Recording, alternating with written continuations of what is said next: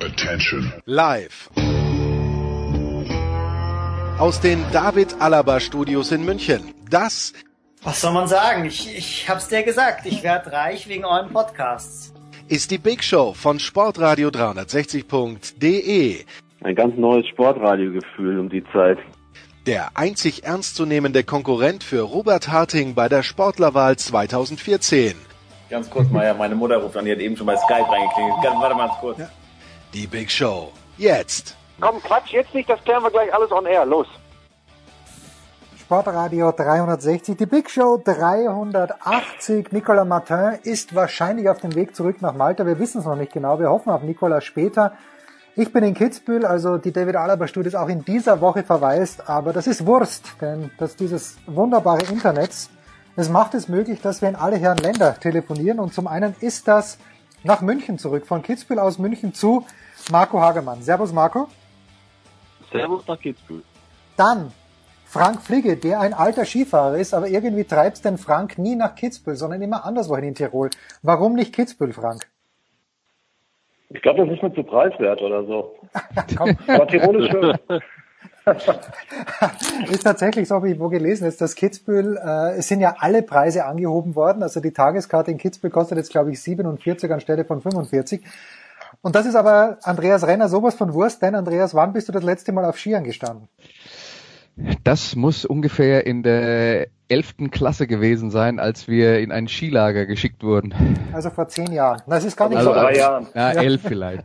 Okay, gut. Wir wollen natürlich, äh, wenn Frank und Marco am Start sind, ganz ausführlich, Andreas hat es in der Vorbesprechung schon geahnt, über den BVB sprechen. Aber Marco, wir müssen so beginnen. Du bist am vergangenen Sonntag, ich konnte meinen Augen kaum trauen. Privat, naja, privat, einfach weil du Spaß am Fußball hast, nach Nürnberg gefahren, Nürnberg gegen Frankfurt. Was hast du dort Ja. gesehen? Wie ist es denn für dich, wenn du mal privat hinkommst? Muss doch ganz was anderes sein, als wenn du für Eurosport oder für DAZN im Stadion bist. Also ich A habe ich Fußball gesehen. Ähm, Ja, guten Fußball oder äh, es waren zwei Tore, ein sehr spätes Tor. Genau. Ähm, ja, also weil natürlich die Strecke München-Nürnberg durchaus äh, fahrbar ist von äh, knapp anderthalb Stunden. Und ähm, da man so selten privat ins Stadion kommt, dachte ich mir, okay, ich fahre nach Nürnberg und es war auch ein Eurosportspiel, das heißt, ich konnte äh, die äh, wunderbaren Ex-Kollegen Jan Henkel, Matthias Sammer und natürlich auch das Team drumherum mal wiedersehen. Ähm, und das war dann ganz launig. Also es ist einfach schön, wenn du ohne irgendwelche äh, Vorbereitungen äh, mal ein Fußballspiel besuchen kannst und äh, einfach mal dich zurücklehnen kannst, ohne zu labern ähm, äh, und äh, groß aufzupassen, sondern einfach mal Fußball sehen im Stadion, ähm, mal so ein bisschen die Atmosphäre wieder mitnehmen. Und es war zwar arschkalt, aber ähm, ich habe gehört, es soll ja auch jetzt Herbst sein. Deswegen ähm, gibt ja gibt ja nur äh, schlechte Kleidung und kein schlechtes Wetter. Also das ist einfach, weil es einfach mal ein bisschen entspannter ist. Und deswegen bin ich da hingefahren. Und ich fahre zum Beispiel am Freitag Nein. äh, auch privat, jetzt kommt's, äh, witzigerweise ist wieder Eintracht Frankfurt mit involviert, ähm, zum VfB Stuttgart. Und übrigens, das kann ich euch sagen, und niemand weiß das besser als Andreas Renner. Die Strecke München-Stuttgart ist um 400 Prozent schlimmer als die Strecke Ja. München-Nürnberg. Das ist eine absolute Katastrophe. Andreas. Ja, also la- lass mich mal so sagen, bis, bis Ulm ist kein Problem.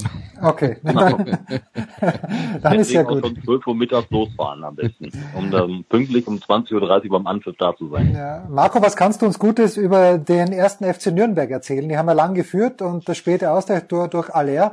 Und das sind ja dann zwei Punkte, wo ich mir dann denke, im März die zwei Punkte hätten sie gerne oder im April, weil die ihnen fehlen werden. Oder ist Nürnberg so stabil, wenn sie nicht gerade in Dortmund oder in Leipzig spielen, dass sie die Klasse halten können? Naja, sie haben natürlich jetzt auswärts schon mal so ein, zwei Packungen gekriegt. Ähm, also ich habe so das Gefühl in Nürnberg, ähm, dass man das ja auch ganz realistisch einschätzt. Man hat da jetzt nicht einen Kader, der, sagen wir mal, ähm, so aufgestellt ist, dass man schon am äh, 22. Spieltag über den Klassenerhalt jubelt. Also die wissen selbst, dass das super schwierig wird, dass sie ähm, ja nur nur geschlossen da möglicherweise den Klassenerhalt schaffen können, aber das tut ihnen natürlich schon weh, dass sie eben in der Nachspielzeit noch den, die, die zwei Punkte, die sie ja da verloren haben, noch äh, liegen gelassen haben. Denn ähm, dann wären sie, glaube ich, relativ relativ solide von der von der Punkteausbeute her ähm, da. Also man sieht natürlich schon so eine Kluft zwischen Heimspiel, Auswärtsspiel. Ähm, und, und das wird natürlich auch bis zum Ende hin sehr, sehr schwierig werden für den Club. Aber so den Eindruck, den ich, den ich da gewonnen habe, dass die echt ähm, als Mannschaft da zusammenstehen. Also das, also ich mache mir jetzt nicht die großen Sorgen und man verfällt, glaube ich, in Nürnberg längst nicht mehr in irgendwie in irgendeinen Aktionismus, dass man meint, um Gottes Willen, jetzt haben wir äh, keine zweistellige Punkteausbeute äh, nach zehn Spieltagen, jetzt müssen wir wieder bei den Trainer nachdenken. Da ist schon einiges gewachsen. Also ist halt ein Aufsteiger und ähm, dass das schwierig wird, genauso wie bei Fortuna Düsseldorf, das war ja allen bewusst. Ähm, also, also sie Sie haben ja auch gar nicht so schlecht Fußball gespielt ähm, gegen Frankfurt. Frankfurt kam natürlich ein bisschen aus der Europa League raus. Aber ich glaube, wenn Sie, wenn Sie weiterhin so konstant auf Punkten, gerade zu Hause, was, was enorm wichtig ist, dann, dann traue ich denen den Klassen halt zu. Ich finde bei Nürnberg auch äh, ganz interessant, wenn man das jetzt mal mit dem anderen Aufsteiger Düsseldorf vergleicht die Nürnberger haben halt wirklich eine ziemlich junge Mannschaft, äh, relativ viele Eigengewächse oder äh, Spieler, die sie noch äh, relativ jung äh, verpflichtet haben. Das heißt, das ist eine Mannschaft, die also zum einen fußballerisches Potenzial hat, auch ein Trainer, der, wenn es geht, Fußball spielen lassen will. Ähm, und äh, da sehe ich dann tatsächlich auch, dass äh, über äh, Lernprozesse die Mannschaft sich im Laufe der Saison verbessert. Bei Düsseldorf sehe ich eher so das Problem, die haben ziemlich viele ältere Spieler, was jetzt im ersten Schritt mal bedeuten sollte, dass sie mit der Herausforderung Bundesliga vielleicht besser zurechtkommen sollten als die Jungen. In der Theorie, in der Praxis äh, ist das nicht der Fall, weil Nürnberg ist 14. und Düsseldorf 17. Nur sehe ich halt bei Düsseldorf auch ähm, nicht so das Potenzial, ähm, äh, sich im Laufe der Saison noch, äh, noch weiterzuentwickeln, weil da sind viele Spieler dabei, die schon mehrere Anläufe in der Bundesliga genommen haben. Äh, und äh, da, da glaube ich einfach, dass die, die Zukunft eher für Nürnberg spricht. Frank, was siehst du, wenn du vor allen Dingen nach Düsseldorf blickst? Da ist er nicht so weit von Dortmund aus. Naja, das war jetzt schon äh, ein relativer Abwärtstrend, der da zu beobachten war in den letzten Wochen. Die sind ja ganz gut reingekommen. Ich glaube mit fünf Punkten aus den ersten drei Spielen, wenn ich das richtig in Erinnerung habe. Ähm, und dann sieht man aber in den letzten Wochen schon, dass es äh, insbesondere ähm, in, ja, in der, in der Kreativität fehlt, also im Herausspielen von Chancen fehlt und dann letztlich natürlich auch in der Verwertung dieser Chancen. Bei Düsseldorf waren einige Spiele dabei, wo äh, tatsächlich äh, eine, eine, doch eine Reihe von Chancen, gute, richtig gute Chancen dabei waren, die ungenutzt geblieben sind. Und dann ähm, kommst du als Aufsteiger in so einen Sog nach unten rein. Jetzt haben sie sich gestern da vielleicht so ein bisschen rausgeschossen, auch wenn es nur Ulm und nur der DFB-Pokal war, ähm, haben sicherlich mit Friedhelm Funkel einen Trainer, der ähm, mit solchen Situationen umgehen kann, weil er sie kennt. Es gibt wahrscheinlich kaum einen aktiven Trainer in Deutschland, der häufiger in solchen Situationen im Abstiegs- oder Aufstiegskampf äh, involviert gewesen ist und äh, tun auch, glaube ich, gut daran, äh, mit Friedhelm Funkel da durchzugehen. Andreas, du bist ja, du hast mir immer gesagt, Friedhelm Funkel ist kein Feuerwehrmann, sondern ganz im Gegenteil, das ist jemand, der eine Mannschaft entwickeln kann. Aber wenn, wenn äh, ich, ich habe das gesagt. Ja, ich, ich meine, entwickeln bin ich mir nicht ganz so sicher, aber du, du bist ein großer Freund von Friedhelm Funkel, da möchte ich jetzt gar nichts anderes hören. Also ich habe kein, ich habe nichts Grundsätzliches gegen Friedhelm Funkel, aber ein großer Freund wäre jetzt definitiv übertrieben. Ich frage mich immer bei diesen Aufstieg, also generell bei Mannschaften wie Düsseldorf und Nürnberg, Andreas, die Hütte ist voll. Also gut, in Nürnberg vielleicht nicht so sehr, aber in Düsseldorf finde ich schon, die ist voll. Ein bisschen Geld muss auch da sein. Aber da geht man schon mit einer gewissen Resignation oder mit einer komplett niedrigen Anspr äh, Anspruchshaltung in die Saison. Wie soll denn da was Positives rauskommen? Da, da ist keine Frische ich, da. Ich weiß nicht, ob man da mit einer niedrigen Erwartungshaltung in die Saison geht. Man muss einfach realistisch sehen, dass für jeden Aufsteiger erstmal der Klassenerhalt zählt und wenn du dir anguckst, wie die Situation jetzt ist, äh, da steht Nürnberg drei Punkte vor dem Abstiegsrelegationsplatz und Düsseldorf liegt einen Punkt hinter dem Abstiegsrelegationsplatz. Also da ist noch nichts passiert, was äh, irgendwie äh, das Saisonziel äh, Abstieg, äh, ähm, äh, Abstieg verhindern, äh, ernsthaft in, in Gefahr bringen würde. Man muss es einfach nur sehen, Aufsteiger haben es schon immer schwer gehabt, wenn sie in die Bundesliga gekommen sind und dadurch, dass die finanzielle Kluft zwischen den Ligen immer größer wird, wird es natürlich auch immer schwieriger. Und ähm, äh, das, äh, das bleibt halt äh, schlicht und einfach die, äh, die Realität, die, mit denen sich halt Aufsteiger dann rumschlagen müssen und das wird sich in näherer Zukunft auch äh, nicht großartig verändern. Äh, deswegen, ich, ich sehe das nicht jetzt irgendwie als, ähm, äh, äh, dass man da irgendwie sein eigenes Licht unter den Scheffel stellt oder so. Ähm, man muss sich halt äh, schlicht und einfach klar sein, dass der Qualitätssprung von der zweiten in die erste Liga ziemlich groß ist. Und jetzt hat aber am vergangenen Wochenende, Marco, ich weiß nicht, ob du es gesehen hast, ich habe auch nur das Zitat gelesen, Aber Dietmar, Hamann gesagt beim Spiel Schalke gegen Leipzig, da, spielt jetzt der Vorjahreszweite gegen einen Champions League Teilnehmer aus dem letzten Jahr und äh, die bringen über fünf Meter keinen Pass zustande. Das kann nicht sein. Ist die Anzahl der Mannschaften in der Fußball-Bundesliga, die tatsächlich offensiv spielen können, auf mittlerweile drei geschrumpft, nämlich den FC Bayern, den äh, BVB und auf Hoffenheim. Die nehme ich noch mit rein. Ich habe das Spiel jetzt Leipzig gegen, gegen Schalke nicht gesehen. Ähm, es muss grausam naja, gewesen also von, sein. Von der, von der, also Dietmar Hamanns Zitat habe ich, hab ich gelesen. Ähm, also ich würde Leipzig übrigens auch noch dazu nehmen normalerweise. Also das ist ja auch eine Mannschaft, die eigentlich Fußball spielen will. Ähm, aber das war ja, das ist ja in den vergangenen Jahren schon zu sehen gewesen, dass es ja häufig immer hieß, so wie spielen wir gegen den Ball und viel Verteidigungsfußball. Also das ist ja noch nicht ganz so lange her, auch vergangene Saison. Ähm, also ich habe ja einige Bundesligaspiele da auch selbst äh, kommentieren dürfen vor Eurosport. Das war schon sehr, sehr, sehr schwere Kost ähm, weil ich das auch in der Vorbereitung immer hörte, so wie spielen wir denn gegen den Ball und wie, wie verteidigen wir da.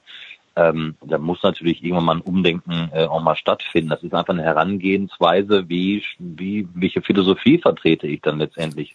Ähm, klar ist natürlich auch auf Däubel komm raus, ähm, so wie äh, bei Borussia Dortmund unter Peter Bosch ähm, in den ersten Spielen Hurra und dann ähm, nahm das ja ganz schnell wieder ab. Also eine gewisse Balance musst du ja bringen. Das hat ja jede Top-Mannschaft, die von sich behauptet, ähm, vielleicht auch offensiven Spiel, Spielstil zu tragen. Und bei Schalke, das haben wir ja vergangene Saison schon gesehen. Also wir sind zwar Vizemeister geworden, aber mit, mit welchem Fußball? Das ist doch klar. Also eine richtige spielerische Weiterentwicklung sehe ich da ja nicht.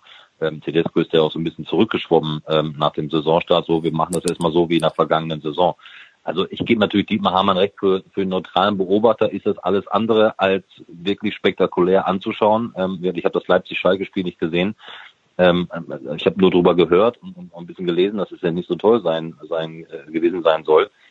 Aber man muss natürlich mal wieder so ein bisschen denken, können wir nicht ein bisschen mehr mit dem Ball machen? Das ist ja nun mal auch die Grundlage dieses Spiels. Ähm, mit dem Ball kannst du dann eben ein Tor erzielen, so blöd wie sich das anhört, aber so ein bisschen mehr offensiver Gedanke. Ähm, dazu gehört, das, das, Feld ist so weit, was wir dann spannen können. Da geht es natürlich um, um tiefgehende Gründe, warum das halt auch so ist. Ähm, da denken wir an Nachwuchsleistungszentren, an Ausbildung der, der Trainer, der Spieler. Also da reden wir wahrscheinlich in zwei Stunden drüber oder wahrscheinlich kommen wir da nicht mit hin. Ähm, aber das ist eine Herangehensweise, die, die kommen muss. Also nur verteidigen und nur gegen den Ball und nur lange Bälle, ähm, das ist natürlich jetzt nicht der Weisheit letzter Schluss. Äh, zwei, zwei Anmerkungen hätte ich zu, zu dem, zu dem Spiel, das das ähm, äh, Punkt eins, Frank, Frank, ich bin gleich fertig. Also Punkt eins ist, ja, ja. Äh, Schalke in der Krise fährt auswärts nach Leipzig zu einer spielstarken Mannschaft. Was Leipzig halt, äh, was Schalke dann halt versucht hat, ganz offensichtlich ist, das gegnerische Spiel zu zerstören und die waren mit dem Unentschieden zufrieden. Also das, äh, glaube ich, die, dieses Spiel ist äh, äh, entstanden aus der aus der Situation dieser beiden Clubs. Ansonsten, ich stimme Marco grundsätzlich zu, dass ich auch vermisse, dass mehr ähm, ähm für die Offensive getan wird. Was mich jetzt ein bisschen skeptisch diesbezüglich stimmt, ist, dass wir gerade aus einer Fußball-Weltmeisterschaft rausgekommen sind, wo äh, der Konsens vieler Beobachter eigentlich war, äh, Ballbesitzfußball ist am Ende. Und das würde dann halt nicht zusammenpassen, weil wenn der Ballbesitzfußball am Ende ist, spielen alle nur noch auf Konter und dann kriegen wir nur noch solche Spiele. Frank. Aber ja, ich habe eigentlich das Gefühl, dass wir gerade so eine etwas äh, entgegengesetzte Tendenz erleben als die, die, ähm, die, die gerade gezeichnet wird hier. Also ich finde nicht, dass da nur drei Mannschaften Offensivfußball spielen äh, im Moment in der Bundesliga. Ich finde auch, dass Gladbach das tut. Ich finde, dass Werder Bremen das tut, ähm, mit dem Risiko, dass man dann auch mal ein Spiel 2 zu 6 verliert, weil man dann defensiv komplett die Kontrolle verliert. Das kann passieren, weil gerade bei so einer Mannschaft, die letztes Jahr noch gegen den Abstieg ähm, gekämpft hat und, und sicherlich noch nicht gefestigt ist. Aber die versuchen schon wirklich offensiven Fußball zu spielen. Leipzig tut das sicherlich auch. Ähm, und dass äh, selbst Berlin bietet in diesem Jahr offensiv äh, deutlich mehr an, ähm, als sie das in den vergangenen Jahren ähm, getan haben. Schalke spielt genauso Fußball wie letztes Jahr auch, ehrlich gesagt. Und deswegen frage ich mich, warum da im Moment alle so überrascht drüber sind. Der Unterschied ist, ja. die Ergebnisse stimmen nicht. Die stimmten im letzten Jahr. Aber der Fußball von Schalke 04 hat sich eigentlich gar nicht geändert. Hätte Schalke 04, Frank, äh, mit, mit deinem Blick aus Dortmund, hätte Schalke 04 die Möglichkeiten, anders zu spielen? Oder macht Tedesco einfach das, äh, wofür er die Spieler hat? Naja, mit Blick auf Dortmund, das ist immer so, Ich weiß, ich ganz, ganz. Dortmund hat sicherlich auch Dortmund hat sicherlich auch vor der Saison ähm, ein bisschen Glück gehabt bei den Transfers, haben ein paar Leute dazugekriegt, ähm, wo man auch nicht wusste, ähm, ob es funktioniert und vor allen Dingen, dass es so schnell funktioniert. Also dass Axel Witze ähm, nach Dortmund kommt, sich die Schuhe anzieht, äh, den BVB im Pokal in Greuther Fürth vor dem Ausscheiden rettet und von da an ähm, eine Funktion im Mittelfeld ähm, übernimmt, die ja, die ja von einer Souveränität gekennzeichnet ist, die, die fast alles überstrahlt. Ja, der, wenn man den mal im, im äh, Stadion live auf dem Rasen sieht, der, der hat eine Aura um sich rum, da hast du so das Gefühl, der füllt das Mittelfeld zwischen den beiden Strafräumen fast alleine aus.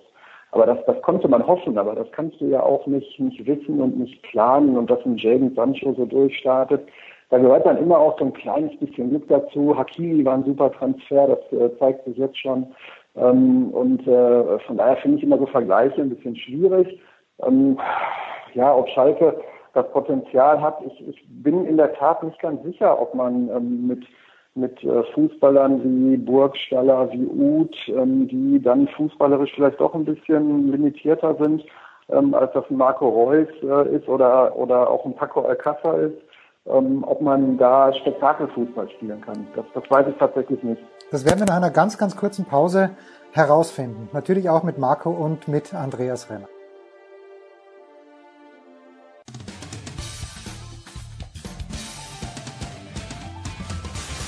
Hallo, hier ist die Angie Kerber und ihr hört Sportradio 360. So, weiter geht's in der Big Show 380 mit Fußball präsentiert von bet365.com. Kann man heute noch ein Konto eröffnen. 100 Euro Einzahlungsbonus bei bet365.com. Und bitte, Frank Fliege ist da, der BVB Insider Marco Hagemann, der Zone und RTL und Andreas Renner. Ja, und äh, Frank hat's angesprochen. Marco, ich vor einer Woche, meine ich, in der Süddeutschen Zeitung, das war vor dem 2 zu 2 gegen Hertha BSC. Und ja, wir nehmen auf, bevor die Dortmunder wieder gegen eine Berliner Mannschaft spielen. Die nehmen diesmal schon Mittwoch raus, aber da wurde eben gepriesen, vor allen Dingen auch der komplette Umbau der Abwehr, im Grunde genommen der gesamten Mannschaft. Jetzt sagt Frank, da gehört Glück dazu, da gehört natürlich auch ein Trainer dazu, aber vor einem Jahr erinnere ich mich, ähnliche Ausgangsposition.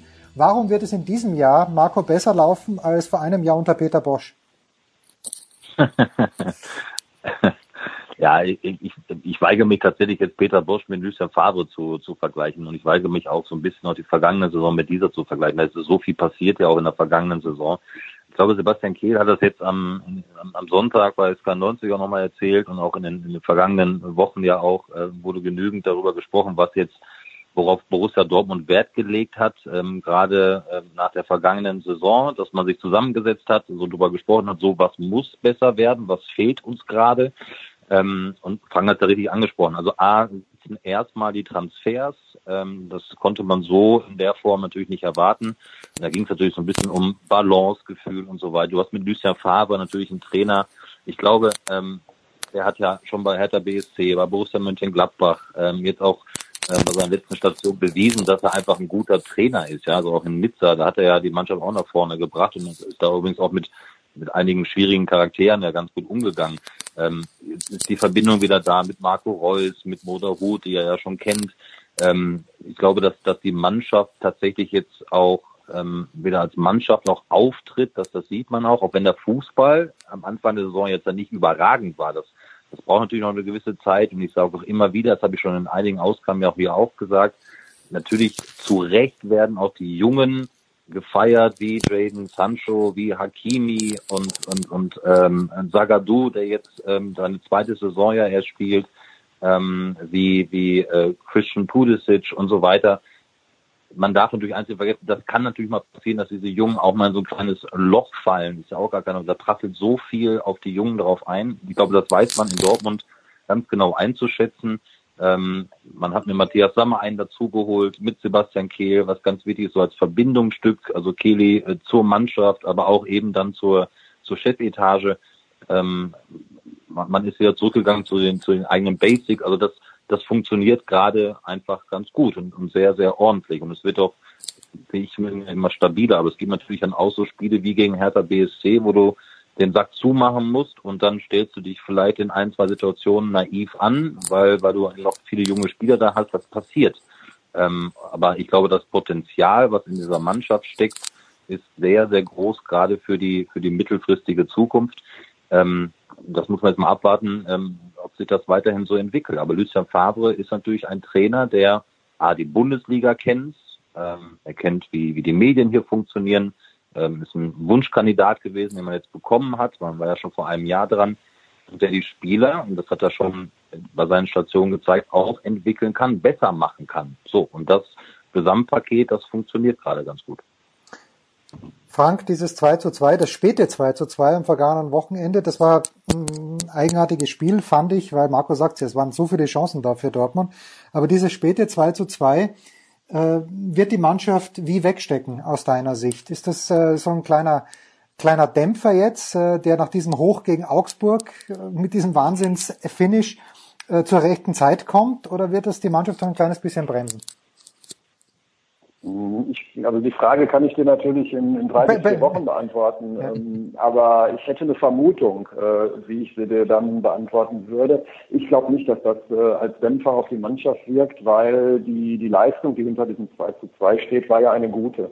Hm. Ähm, und äh, ich glaube, nach so einem Spiel muss man dann vielleicht auch mal anerkennen, dass eben auch der Gegner eine gute Leistung gezeigt hat. Also auch Hertha hatte über die beiden Tore hinaus durchaus noch Chancen. Es war nicht so, dass die ähm, komplett chancenlos waren. Tatsächlich hat der BVB jetzt versäumt, Hakimi, Jakob Umlasen, äh, eine Riesenchance äh, kurz äh, vor Schluss, ähm, das dritte Tor zu machen und das Spiel damit äh, zu entscheiden. Aber ich glaube, mit so einem 2 zu 2 nach einer sehr starken Leistung gegen einen auch guten Gegner ähm, kann man äh, absolut leben. Also ich kann mir nicht vorstellen, dass das einen Knick ähm, verursachen wird. Andreas, inwieweit Frank hat es ja vorhin angesprochen, mit äh, diesem Ausgleich äh, oder mit dem, dem, Comeback in Fürth und Witzel schießt das Tor, dann Pulisic im ersten Champions League Spiel dieses absolut glückliche Auswärtstor.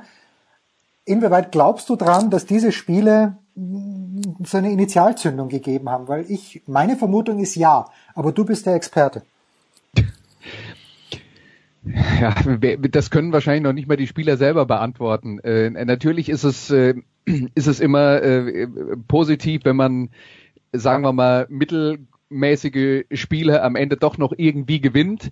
Ähm, aber es ist ja kein, kein äh, Automatismus, dass wenn das zweimal hintereinander gelingt, äh, dass, äh, dass man dann hinterher auf einmal anfängt, besser zu spielen. Es gibt ja auch Mannschaften, die aus sowas dann den, den äh, Schluss ziehen, mittelmäßige Leistungen reichen immer, äh, um äh, drei Punkte mit nach Hause zu nehmen. Also das ist, weil, äh, das, das ist wirklich schwer zu beurteilen. Ich glaube nur, dass äh, die, die Mannschaft in Dortmund halt wirklich äh, das, das Offensivpotenzial hat, um richtig guten Fußball zu spielen äh, wir haben ja schon drüber geredet, ähm, äh, glaube ich, in der letzten oder in der vorletzten Woche, äh, dass aus meiner Sicht Dortmund auch wieder so ein bisschen in der, äh, in, in der Ausrichtung ähm, einen Schritt zurück gemacht hat im Sinne von, äh, wir setzen jetzt wieder mehr auf jüngere Spieler, nachdem es diese, dieses Wir setzen auf jüngere Spieler zwischenzeitlich ja auch mal in ein Tief reingeführt hat und dann gab es ja ein paar verzweifelte Versuche, äh, sagen wir mal, mit, äh, mit äh, konservativerem Fußball und äh, die Verpflichtung von Peter Stöger steht da vielleicht auch dafür,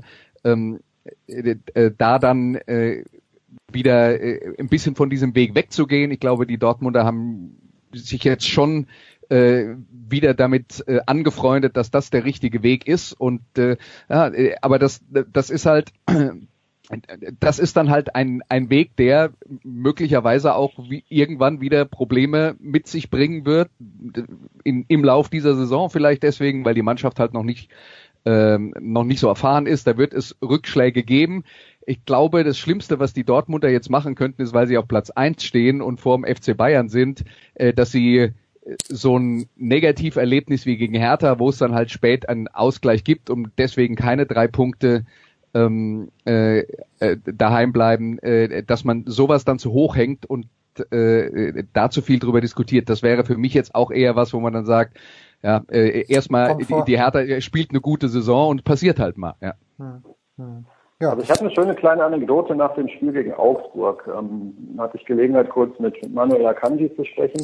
Ähm, ihr habt das Spiel wahrscheinlich noch in Erinnerung. Augsburg führt 1-0, Borussia dreht das Spiel, dann liegt äh, plötzlich Borussia ähm, da hinten, dann, weil Augsburg macht dann in der 87. Minute das 3 zu 3 und dann ist das Spiel irgendwie eigentlich zu Ende und du hattest auch so im Stadion das Gefühl bei den Zuschauern, die waren völlig begeistert, völlig ähm, euphorisiert von diesem Spiel und jeder wäre bei 3 zu 3 äh, zufrieden nach Hause gegangen. Und ähm, ich sprach nachher mit Akanji und Akanji sagte, wir waren in der 87. Minute eben nicht zufrieden. Wir sind, wir haben uns auf dem Weg zum Mittelkreis, zum Anschluss nach dem 3 zu 3 haben wir uns gegenseitig angeguckt und haben gesagt, ey Leute, es ist noch genug Zeit, um dieses Spiel zu gewinnen. Und ähm, das Ergebnis war in der 94. Minute dann dieser Freistoß von, von Alcázar zum 4 zu 3. Was ich damit sagen will, ist, da ist im Moment ein, da ist Gier da, also die, die haben Bock, die wollen gewinnen. Ähm, und sie haben, weil ihnen das in der Schlussphase äh, im Laufe der Saison eben auch schon einige Male gelungen ist, haben sie auch das Vertrauen, dass sie das tatsächlich schaffen können. Und das macht im Moment vielleicht in manchen Spielen, die eng sind, ähm, den Unterschied. Dass das dann auch so wie gegen Hertha mal genau andersrum passieren kann. Ja gut, das gehört halt dazu. Marco, und Meister wird dann trotzdem ja. der FC Bayern München. Bitte? Meister wird dann trotzdem der FC Bayern München. Keine Ahnung. Na, na, das ist ja so. Also, wir, wir, nicht. Also, das ist, das ist, ja, wenn, wenn wir alle vor, vor einer Saison Meisterschaft äh, tippen müssen, äh, dann, dann guckt man sich die Mannschaften an und, und sagt sich, ja, Bayern haben ähm, ganz guten Kader. Ähm, klar, ist er, ich finde ihn einfach zu klein. Das muss man ganz klar, das ja, habe ich schon vor der Saison gesagt. Ich, ich finde ihn zu klein, weil man ja schon über noch über Thiago-Transfer ja. äh, nachgedacht hat und so weiter. Jetzt fällt er ja leider langfristig aus. Ähm, äh, mit, mit dem Außenbandriss, glaube ich, im Sprunggelenk gestern zugezogen im Pokal. Ja, ja, natürlich sind die, natürlich sind die favorisiert, immer noch ein Favorit auf die Meisterschaft. Aber ähm, ich, es gibt, es gab schon so viele enge Spiele jetzt in dieser Saison und ich habe auch den Eindruck, dass Mannschaften im Übrigen auch nach München fahren, siehe Borussia Mönchengladbach, ähm, die da ähm, gewonnen haben, ähm, die jetzt sich vielleicht nicht mehr unbedingt in die in die in die Hose machen und sagen, oh, oh, jetzt müssen wir in die Allianz Arena oder die Bayern kommen und, und sind ehrfürchtig da und stehen in Schockstarre, ähm, sondern die merken natürlich auch, bei den Bayern läuft es jetzt nicht so rund, auch wenn die Ergebnisse zuletzt ganz ordentlich wieder waren. Die Punkte sind da oder das Weiterkommen im Pokal, aber so richtig überzeugend ist das ja eben noch nicht. Ähm, von dem her weiß ich nicht. Also ich, wir wünschen uns ja alle, dass der Meisterschaftskampf äh, ähm, gerne lange bis nach Spieltag 30 ähm, ähm, passiert, ja. Und Borussia Dortmund dabei ist oder äh, keine Ahnung, Borussia Mönchengladbach oder von mir aus Hoffenheim oder wer auch immer. Das ist mir als neutraler Beobachter erstmal vollkommen egal. Also wir sind, wir sind, wir haben noch nicht mal ein Drittel gespielt in dieser Saison. Schön wär's. Bayern ist weiterhin Favorit, aber hey, I don't know. Also ich, ich finde, ähm, wenn man auch so sich den Fußball betrachtet, ich habe das vor, weiß nicht, vor zwei drei Wochen mal gesagt, ähm, da, da fand ich das Bremen, da gebe ich Frank total recht, äh, Bremen und Borussia Mönchengladbach sogar echt den schönsten Fußball gespielt haben. Ähm, das kann sich aber alles so schnell wieder, wieder drehen. Ich weiß es nicht. Also ich bleibe jetzt mal dabei, die Bayern sind noch Favorit auf die Meisterschaft, aber im Moment ist es ja schön eng und gerne bitte beibehalten. Jens, weil du ja immer, immer noch, äh, wie schon vor Saisonbeginn ja, und wie vor, vor Beginn der letzten zwölf Jahre äh, darauf bestehst, dass nur der FC Bayern deutscher Elfmal habe ich recht gehabt. Sag, Gefühl, sag, gefühlt habe ich elfmal recht gehabt. Sag ich jetzt dann, wenn die so weiterspielen wie im Moment, dann nicht. Ja, aber das, ich sag aber, es steht immer noch Lewandowski vorne drinnen, der halt immer noch am besten in der ganzen Bundesliga weiß, wo die Kiste steht und er wirkt dann einen rein. Und das, das ist eine Qualität, die halt niemand anderer hat. Und hinten steht der Neuer wieder drinnen. Ist vielleicht, auch wenn Uli Hoeneß mich jetzt rausschmeißt äh, und beschimpft und äh, ich nicht mehr bei den Pressekonferenzen sein darf, äh, auch wenn er nicht mehr ganz so gut ist wie vielleicht vor seiner Verletzung, aber das, äh, das ist einfach gut. Das ist, äh, und das ist besser als das, was die meisten anderen Mannschaften haben. Und was, was den Bayern halt nicht passiert, wenn jetzt Bremen und Mönchengladbach so gelobt werden, was den Bayern halt nicht passiert, ist, dass sie in Freiburg verlieren oder dass sie zu Hause gegen Leverkusen verlieren. Das äh, zumindest ab jetzt nicht mehr. Das vielleicht ist es ihnen schon passiert gegen Gladbach, okay. Aber ja. das, das sind halt die Punkte. Weißt du, wenn sich dann die Gladbacher hinstellen, naja, ist halt nur ein Spiel verloren. Oder der Hacking hat's glaube ich, gesagt, klar ist es ein Spiel verloren. Aber wenn ich wirklich Meister werden oder vorne mitspielen möchte, dann darf ich halt in Freiburg nicht verlieren. Aber es wäre doch jetzt ein Wahnsinn, wenn Dieter Hecking sich äh, so früh in der Saison hinstellen würde und sagen würde, alles andere als die deutsche Meisterschaft wäre eine ja. Enttäuschung und deswegen dürfen wir zwischendurch kein Spiel mehr verlieren. Ja, und im Grunde genommen äh, wird das uns oder wird das ja in der Pressekonferenz auch nicht sagen. Was er seiner Mannschaft sagt, das weiß ich nicht. Ich hoffe was anderes. Ja, da, da wird er hoffentlich sauer gewesen sein. Naja. Andreas bleibt noch bei uns, denn Andreas wird sich äh, mit Nicolas Martin gleich um die NFL kümmern. Von Marco verabschieden wir uns und von Frank. Marco, an diesem Wochenende, wenn du fährst am Freitag, das haben wir jetzt schon gehört, nach Stuttgart, um den glorreichen VfB, den, ich möchte sagen, von einem Offensivgeist beseelten VfB, seit äh, Markus Weinzierl dort am Start ist, äh, zu beobachten. Was gibt's sonst noch für dich am Wochenende? Äh, am Samstag freue ich mich sehr auf äh, englischen Fußball ähm, und zwar dann am Abend mit Arsenal gegen Liverpool. Oh, Arsenal übrigens, äh, die sind gut in Fahrt, wenn ich es richtig gesehen habe, oder? Da möchte ich gar nicht ja, sagen, dass Jürgen Klopp da was... Nach, nachdem es zum Auftakt äh, Niederlagen gegeben hat, aber ähm, haben die eine sehr gute Serie hingelegt und sind oben mit dabei und spielen ja auch durchaus einen ganz gepflegten Ball. Ähm, und Liverpool als punktgleicher äh, Spitzenreiter mit Man City, wissen wir ja alle, was da los ist. Also von dem her äh, kann das ein ganz äh, netter Kick werden. 18.30 Uhr Samstag auf der Zone. Frank, du bist heute Abend natürlich äh, im Stadion beim BVB. Wie geht die Woche zu Ende für dich? Sind mal wieder die Iserlohn Roosters dran? Ja, da wollte ich tatsächlich am Wochenende mal wieder vorbeischauen. Ähm, und äh, ansonsten, du weißt ja, oder ihr wisst, dass ich äh, Vorsitzender eines Handballvereins bin. Nein, wusste ich nicht. auch Heimspieltag. Ja, der ASC 09 Dortmund. Ähm, und äh, da werde ich am Wochenende auf jeden Fall zugegen sein. Moment, Moment, Moment. Jetzt muss ich aber mal ganz kurz, muss ich dich schon noch mal für eine Minute verhaften. Ich weiß aus sicherer Quelle, dass Vertreter der Handball-Bundesliga zuerst in München und dann in Salzburg waren. Und in Salzburg sind sie nicht in die Stadt Salzburg gefahren, sondern ein bisschen außerhalb. Und äh, in München haben sie mit dem FC Bayern München gesprochen, wie es denn wäre, nach Vorbild der Basketball-Bundesliga, dass der FC Bayern vielleicht seine Handballabteilung auch in der Bundesliga platziert. Dann waren sie bei Mateschitz, der hat gesagt, nee, kein Interesse, die Bayern haben auch kein Interesse. Inwieweit ist es denn deines Wissens äh, passiert, dass äh, jemand von der Handballliga, vielleicht war sogar der Frank Bohmann selbst, beim BVB war mit ähnlichen Gedanken?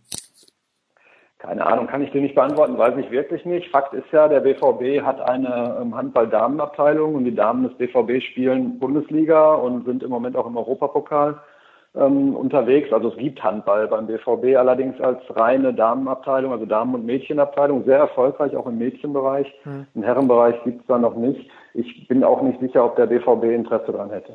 Ist, würde Dortmund äh, Handball annehmen als zweite Sportart? Ja, Dortmund ist, Dortmund ist kurioserweise eigentlich eine Handball-Hochburg. Also es hat hier in den 70er, 80er Jahren Bundesligisten gegeben. Wellinghofen, OSC Tier, ähm, der VfL Gummersbach hat seine Europapokalspiele in der, in der großen Zeit, in den 70er, 80er Jahren in der Dortmunder Westfalenhalle ausgetragen. Ähm, die WM 2007 war zum Teil ja. hier in Dortmund in der Westfalenhalle. Also die Westfalenhalle ist so ein bisschen aus der Tradition des deutschen Handballs heraus sowas wie der Handballtempel. Ähm, und eigentlich, äh, ja, eigentlich schreit der Handball in Dortmund danach so ein bisschen geweckt zu werden. Das ist so. Gut, das müssen wir jetzt Markus Götze in die Hand legen. Wenn es jemand schafft, den Handball zu wecken, dann ist es Götzi. Aber das erst nächste Woche. Frank, ich danke dir herzlich. Kurze Pause. Das waren Frank Fligge und Marco Hagemann. Gleich geht's weiter in der Big Show 380 mit der NFL.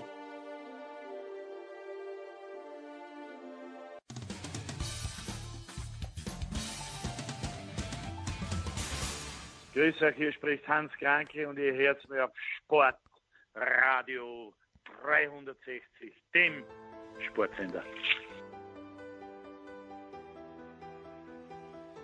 So, es geht weiter in der Big Show 380 und wir haben ihn angekündigt. Wie wir gerade erfahren hat, gab es technische Probleme. Nicola Mattei hat kein Problem gehabt, äh, von London zurück nach Malta zu kommen, aber Nicola vom ersten in den vierten Stock, das war ein Problem.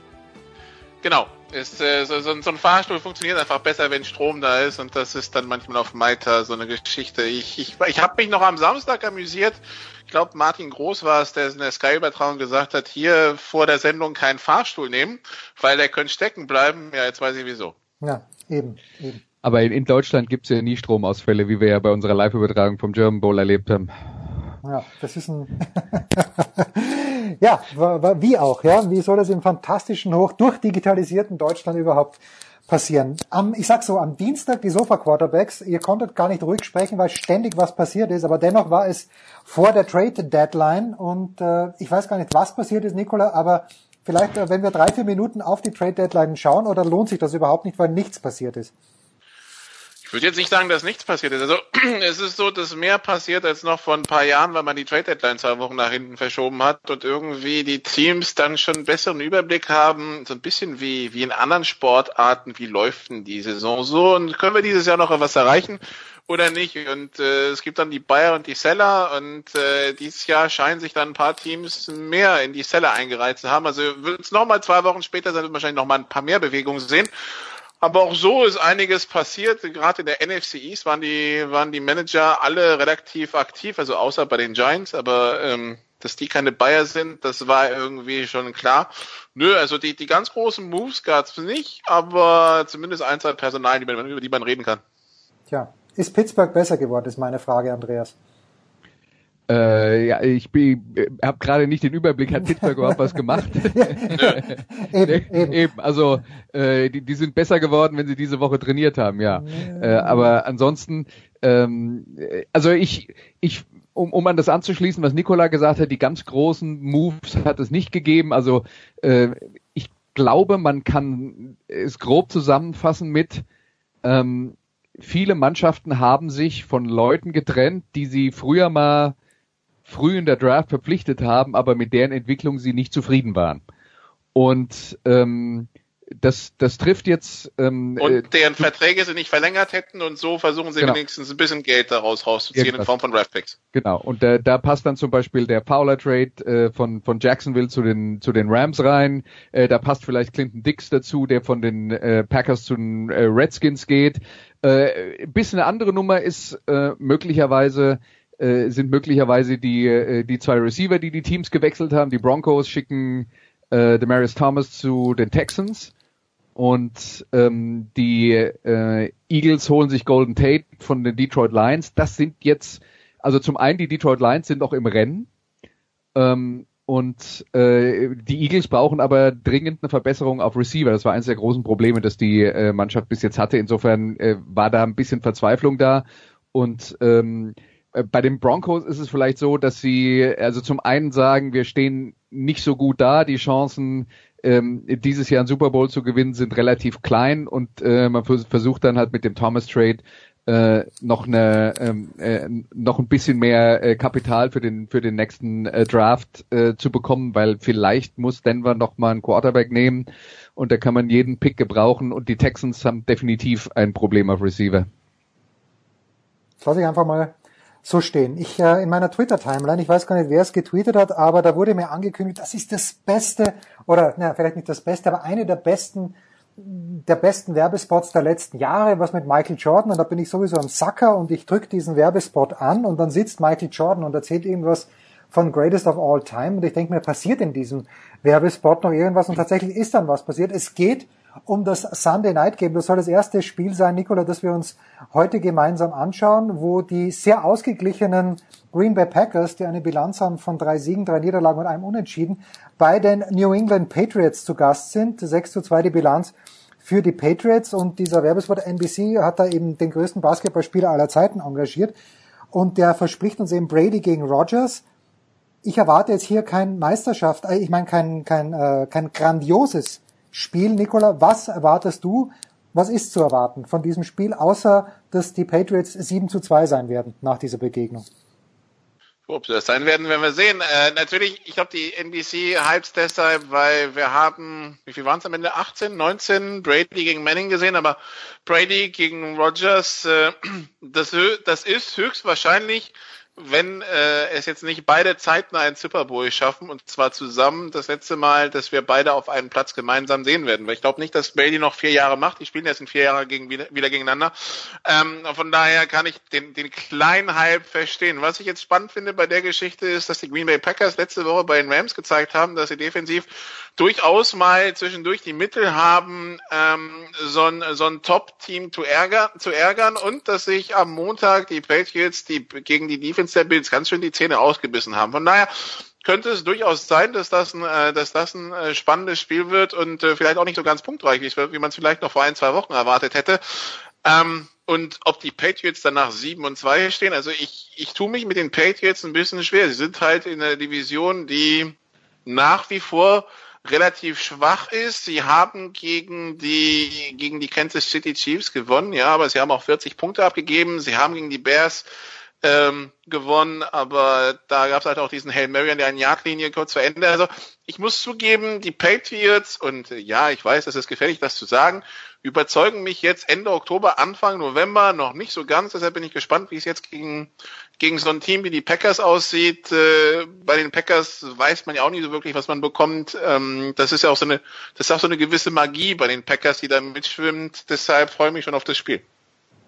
Andreas, siehst du es auch so pessimistisch, was die Patriots angeht? Ich werde Heiko deine Worte nacherzählen. Der kommt gleich nach dir dran. Also, dass äh, die, die New England Patriots äh, sich zwar nach, sagen wir mal, extrem durchwachsenem Saisonstart äh, jetzt wieder ein bisschen gesteigert haben, ähm, das, das ist schon die Wahrheit, aber dass, es, dass da auch noch nicht alles super läuft, ähm, äh, ich, ich würde sagen, um es jetzt mal mit der Bundesliga zu vergleichen, sie sind knapp besser drauf als der FC Bayern aber nicht entscheidend. Und ja, du, du, weißt, was das für mich bedeutet. Das bedeutet ja, ja, ich weiß, ich weiß, was das für dich bedeutet, aber ähm, und das, das Problem, das ich mit Green Bay habe, ist äh, das, was Nikolai ja auch schon angesprochen hat, dass die Green Bay Packers eben auch extrem unbeständig sind. Die haben äh, gegen San Francisco zum Beispiel defensiv jede Menge Punkte abgegeben gegen eine Mannschaft, die eigentlich sonst nicht viele Punkte macht und das Spiel dann so auf den letzten Drücker in letzter Sekunde äh, gerade noch so mit Hängen und Würgen gewonnen. Äh, dann äh, haben sie dafür letzte Woche gegen die Rams eigentlich eine gute Leistung gebracht und äh, äh und äh, knapp verloren. Aber es ist es ist nicht so, dass man dass man äh, jede Woche abschätzen kann, wo die Stärken und die Schwächen dieser Mannschaft liegen und wie das dann gegen den jeweiligen Gegner aussieht. Aber ich glaube, der entscheidende Punkt bei diesem Spiel, und deswegen ist natürlich der Hype da, wenn man jetzt fragt, wer sind die drei besten Quarterbacks der NFL, glaube ich, dass 99 Prozent Rogers und Brady bei den drei besten dabei hätten und äh, die meisten anderen dann noch Breeze und dann kommt der Rest eben erst hinterher. Ähm, und die zwei spielen halt äh, gegeneinander und deswegen ist halt auch so eine Vorhersage schwer zu treffen, weil ein herausragender Quarterback ist einer, der sehr viele Probleme übertünchen kann. Und das gilt für Brady bei den Patriots, das gilt auch für Rogers bei den Packers. Ähm, ja, dann ist bei New England immer die Frage, wie viel Unterstützung hat Brady? Äh, wir haben gesehen, wenn es offensiv gut läuft, dann äh, am besten in dieser Saison in der Kombination Josh Gordon, Julian Edelman, äh, Rob Gronkowski. Wenn die alle drei auf dem Platz stehen, dann sind die echt schwer zu verteidigen ähm, im Passspiel. Aber wenn einer fehlt, wird es schon weniger und wenn zwei davon fehlen, ist es fast vorbei. Nikola, das ist, äh, ja, ja. das ist, glaube ich, äh, glaube so kann man es runterbrechen bei den Patriots. Nikola, gib mir bitte die anderen drei Kandidaten, die, die dir jetzt einfallen. Ich, ich habe auch drei. Wenn Andreas sagt, okay, wir sind uns einig, Rogers und Brady bei den Top drei, bei Breeze, ja, okay, hat einen Rekord gebrochen, meinetwegen. Ähm, aber wer, gib mir noch drei Kandidaten, die für diesen dritten Platz neben Rogers und Brady in Frage kommen würden. Top 3 Quarterbacks dieser Tage in der NFL. Rivers? Danke, wer, wer, danke, danke. So, auf dem dritten bin ich, die, die zwei hätte ich auch gesagt. Beim dritten bin ich mir jetzt nicht ganz einig mit mir selbst. Matt Ryan? Mhm. Andreas, nein? Sagst du nein? Ja, also ich, ich finde Matt Ryan auch sehr gut. Ich finde, es gibt sehr viele sehr gute Quarterbacks in der NFL. Und ich glaube, in dieser Saison ähm, man, man, man sollte durchaus auch äh, in, in, in dieser Kategorie langsam über äh, Carson Wentz und Pat Mahomes reden. Ist es für Pat Mahomes nicht noch ein bisschen früh? Ich, meine, ich habe auch schon überlegt, ob ich Mahomes reinnehme, aber äh, das sagen wir, der zehn Spiele als, als Richtwert ist ein bisschen dünn, oder? Was ist mit Cam Newton, Freunde? Was ist mit Cam Newton? Nee. Das, das ist ein klares Nein, ein klares ja, Nein. Ja, das ist, das ist ein klares Nein. Das Problem bei Cam Newton ist, der hat klar herausragende Fähigkeiten, als Läufer, der kann an einem guten Tag auch als Passer äh, ähm, wirklich äh, starke Leistungen bringen, aber der hat trotzdem in jedem Spiel vier oder fünf Pässe, die, die ein NFL-Quarterback eigentlich anbringen müsste, die er aufgrund von schlechter Technik äh, irgendwo in die Walachei semmelt. Also Cam Newton gehört da nicht rein. Dann, dann eher äh, Matthew Stafford. Ah, wäre auch ein Kandidat gewesen. Joe Flacco, hm, weiß ich nicht, nee. aber nee. nee. Ne? Nee, na gut. Nee, abgelehnt. Okay, abgelehnt. Beide abgelehnt. Dann wird dann, dann lehnt ihr beide jetzt einfach mal auch das, äh, das Spiel Pittsburgh gegen Baltimore als zweites. Das wird mir natürlich schon reizen, aber ich, ich möchte da gar nichts hören drüber, weil das, das jinxt dann wieder. Das Lustige ist ja Pittsburgh, wie möchte ich sagen, jedes Jahr beschissen gestartet, aber jetzt haben sie einen besseren Rekord als Baltimore. Ein Spiel weniger gleich für sie. Egal. Das zweite Spiel, auf das wir schauen, die Rams sind schon angesprochen worden und Drew Brees ist schon angesprochen worden. 8 und 0, wenn ich das richtig sehe, das einzige ungeschlagene Team. Andreas ist Los Angeles äh, und New Orleans hat auch erst ein Spiel verloren. Aber warum ist Los Angeles noch ungeschlagen? Ist es die Offensive oder ist es äh, der Kicker, der Lieblingsspieler von Jürgen Schmieder.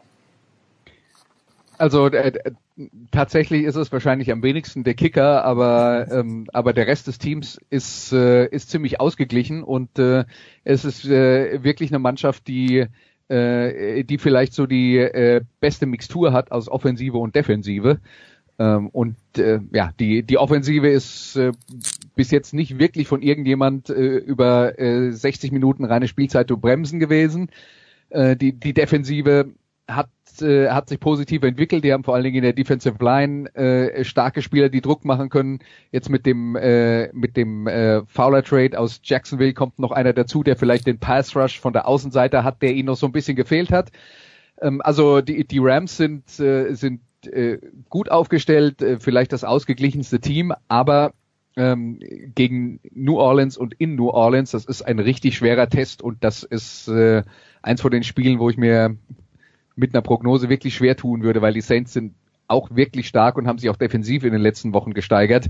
Also das kann auch ganz schnell mal verloren gehen für die Rams. Es macht auch richtig Spaß, die Ram, den Rams zuzuschauen. Also ich kann mehr und mehr nachvollziehen, wieso vor zwei Jahren Axel so gerantet hat gegen das, was ähm, ähm, Jeff Fisher da aus den Rams rausgeholt hat wenn äh, mit Sean McVay, das sind schon, das, das ist einfach eine Offense, die man sich gerne anschaut, weil da sind Ideen drin, da, da hat man halt, ich meine, natürlich mit Todd Gurley hat man Ausnahmespieler wirklich da drin stehen, der, der sowohl Running Back als auch Slot Receiver eigentlich super spielen kann. Also das ist insgesamt schon ein sehr rundes Paket, das da dann auch Spaß macht zuzuschauen. Also irgendwie, ja, man, äh, man, man freut sich schon auf das Spiel.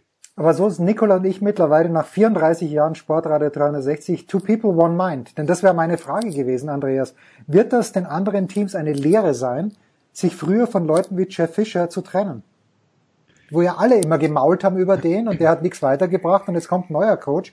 Hat natürlich gute Spieler, aber das ist wie also man, man muss ja, man, man, ja äh, Jeff Fischer ist sicher eine etwas ältere Trainergeneration. Jetzt wollen wir mal nicht vergessen, Jeff Fischer hat auch seine erfolgreichen Jahre gehabt und es gab gute Gründe dafür, dass er eine Zeit lang in der NFL als, äh, als einer der besten Trainer äh, gehandelt wurde. Also das kam ja nicht aus, äh, äh aus heiterem Himmel. Dass äh, die, die Zeit dann möglicherweise äh, nicht freundlich zu ihm war und äh, dass er vielleicht äh, nicht flexibel genug war, um äh, mit den Veränderungen mitzugehen. Das mag alles sein. Wir dürfen aber auch nicht den Fehler machen, die Rams vor drei Jahren äh, personell mit den Rams von jetzt zu vergleichen. Klar, die hatten Gurley und die hatten Goff, aber das war Goffs erstes Jahr.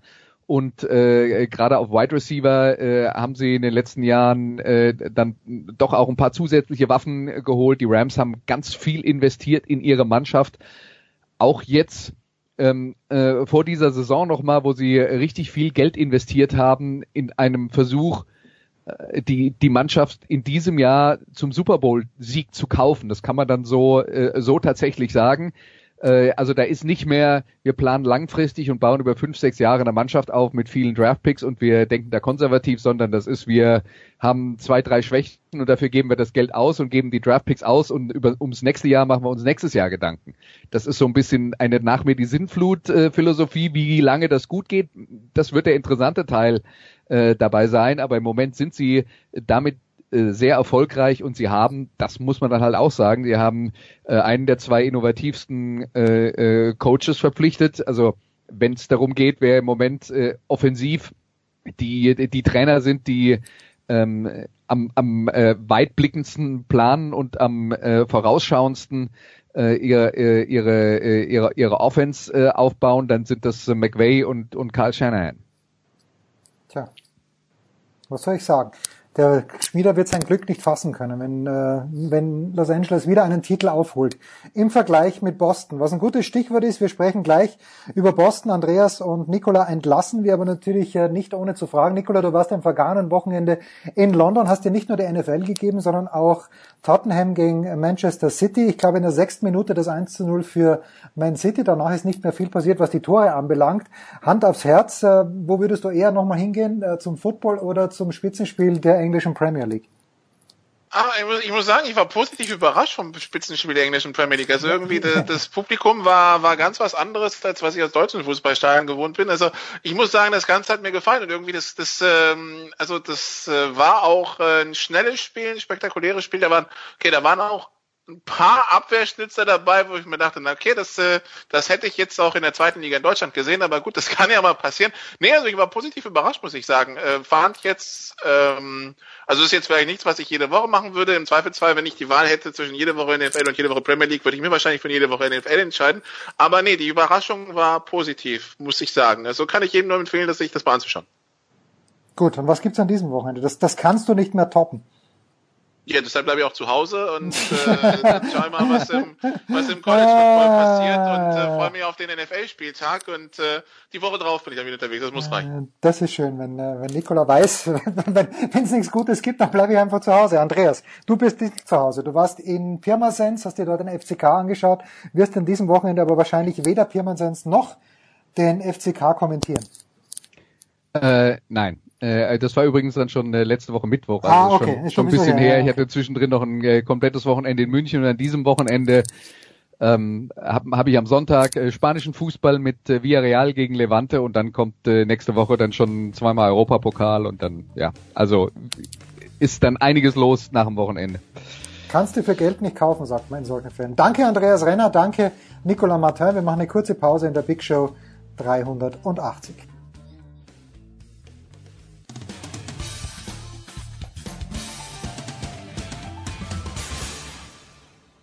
Hallo, hier ist Jutta Kleinschmidt und ihr hört Sportradio 360. So, Big Show 380, jetzt äh, kommen wir zu jenem, jenem Thema, das einige von uns die letzten Tage, vor allem in der Nacht auch beschäftigt hat. Hier in Europa nicht so Heiko Oldev, denn für den war es ja der frühe Abend, als die Spiele in Los Angeles begonnen haben. Servus Heiko. Hallo zusammen, nö, das war schon äh, früher Abend, ja acht Viertel nach acht oder 20 nach acht war es hier, aber das ist, sind schon dann ja, stimmt, doch stimmt. späte Nächte oder frühe Morgende geworden. Ne? Also Spiel drei war hier um halb vier morgens zu Ende. Ich wusste gar nicht, ob ich danach, als ich ins Bett ging, Aronal oder Elmex nehmen sollte zum Zähneputzen. ja, das, das sind ganz schwierige Fragen. Axel, in solchen Fällen, Axel Goldmann, Charles Baseball, putzt man sich die Zähne einfach gar nicht, oder? Äh, doch, doch, natürlich. Dreimal. mit Kölsch, mit Kölsch, Axel im, im, im, im siebten, im vierzehnten Inning und äh, dann, als es zu Ende war. Und den dritten Mann in der Leitung, das ist derjenige, mit dem ich Spiel 6, äh, Spiel 5 vielmehr kommentieren durfte auf der Zone, das ist Oliver Knack in Berlin. Servus, Olli. Moin zusammen. Äh, jammern auf hohem Niveau kann ich dazu nur sagen. Also von wegen, das Spiel war nachts um zwei zu Ende. Also bei mir war es irgendwie in Berlin, äh, beziehungsweise in München im Studio war halb elf zu Ende. Und ich habe mir noch einen Semmel geholt mit Leberkäse und bin dann ins Bett gegangen und hatte ein Frühstück schon neben mir liegen, als ich dann nachmittags um drei wieder wach geworden bin. Also, ne, soweit dazu. Ich dachte, du hast die Leberkäse-Semmel vorm Schlafen gehen genommen. Das wäre nicht gut gewesen. Olli, äh, wer es nicht gesehen hat, fangen wir mit dir vielleicht an. Deine Theorie war, dass äh, das Momentum, das die Red Sox aus Spiel 4 mitgenommen haben nach diesem 0 zu 4 im sechsten Inning größer war als das Momentum, das die Dodgers eben im 18. Inning mitgenommen haben. Elaboriere doch mal ein kleines bisschen. Warum war das denn so? Ja, ja, das war ja meine, meine Theorie, bevor wir äh, das Spiel 4 begonnen haben, äh, Quatsch, Spiel 5 begonnen haben, dass ich gesagt habe, dieses Ding, 18 Innings, klar, das ist schmerzhaft, äh, aber in erster Linie physisch schmerzhaft gewesen für jeden, der daran beteiligt war, äh, inklusive äh, der Kollegen, die im Studio saßen. Nein, aber für die für die Spieler an sich ist es natürlich hart, 18 Innings durchzustehen. Aber ähm, für die für die Red Sox war das am Ende halt eine Niederlage, die sie verkraften und verschmerzen. Sagen noch immer 2-1 vorne. Äh, für die Dodgers war es halt lebensnotwendig. So. Und dieses Momentum hat aber eben nicht allzu lange angehalten.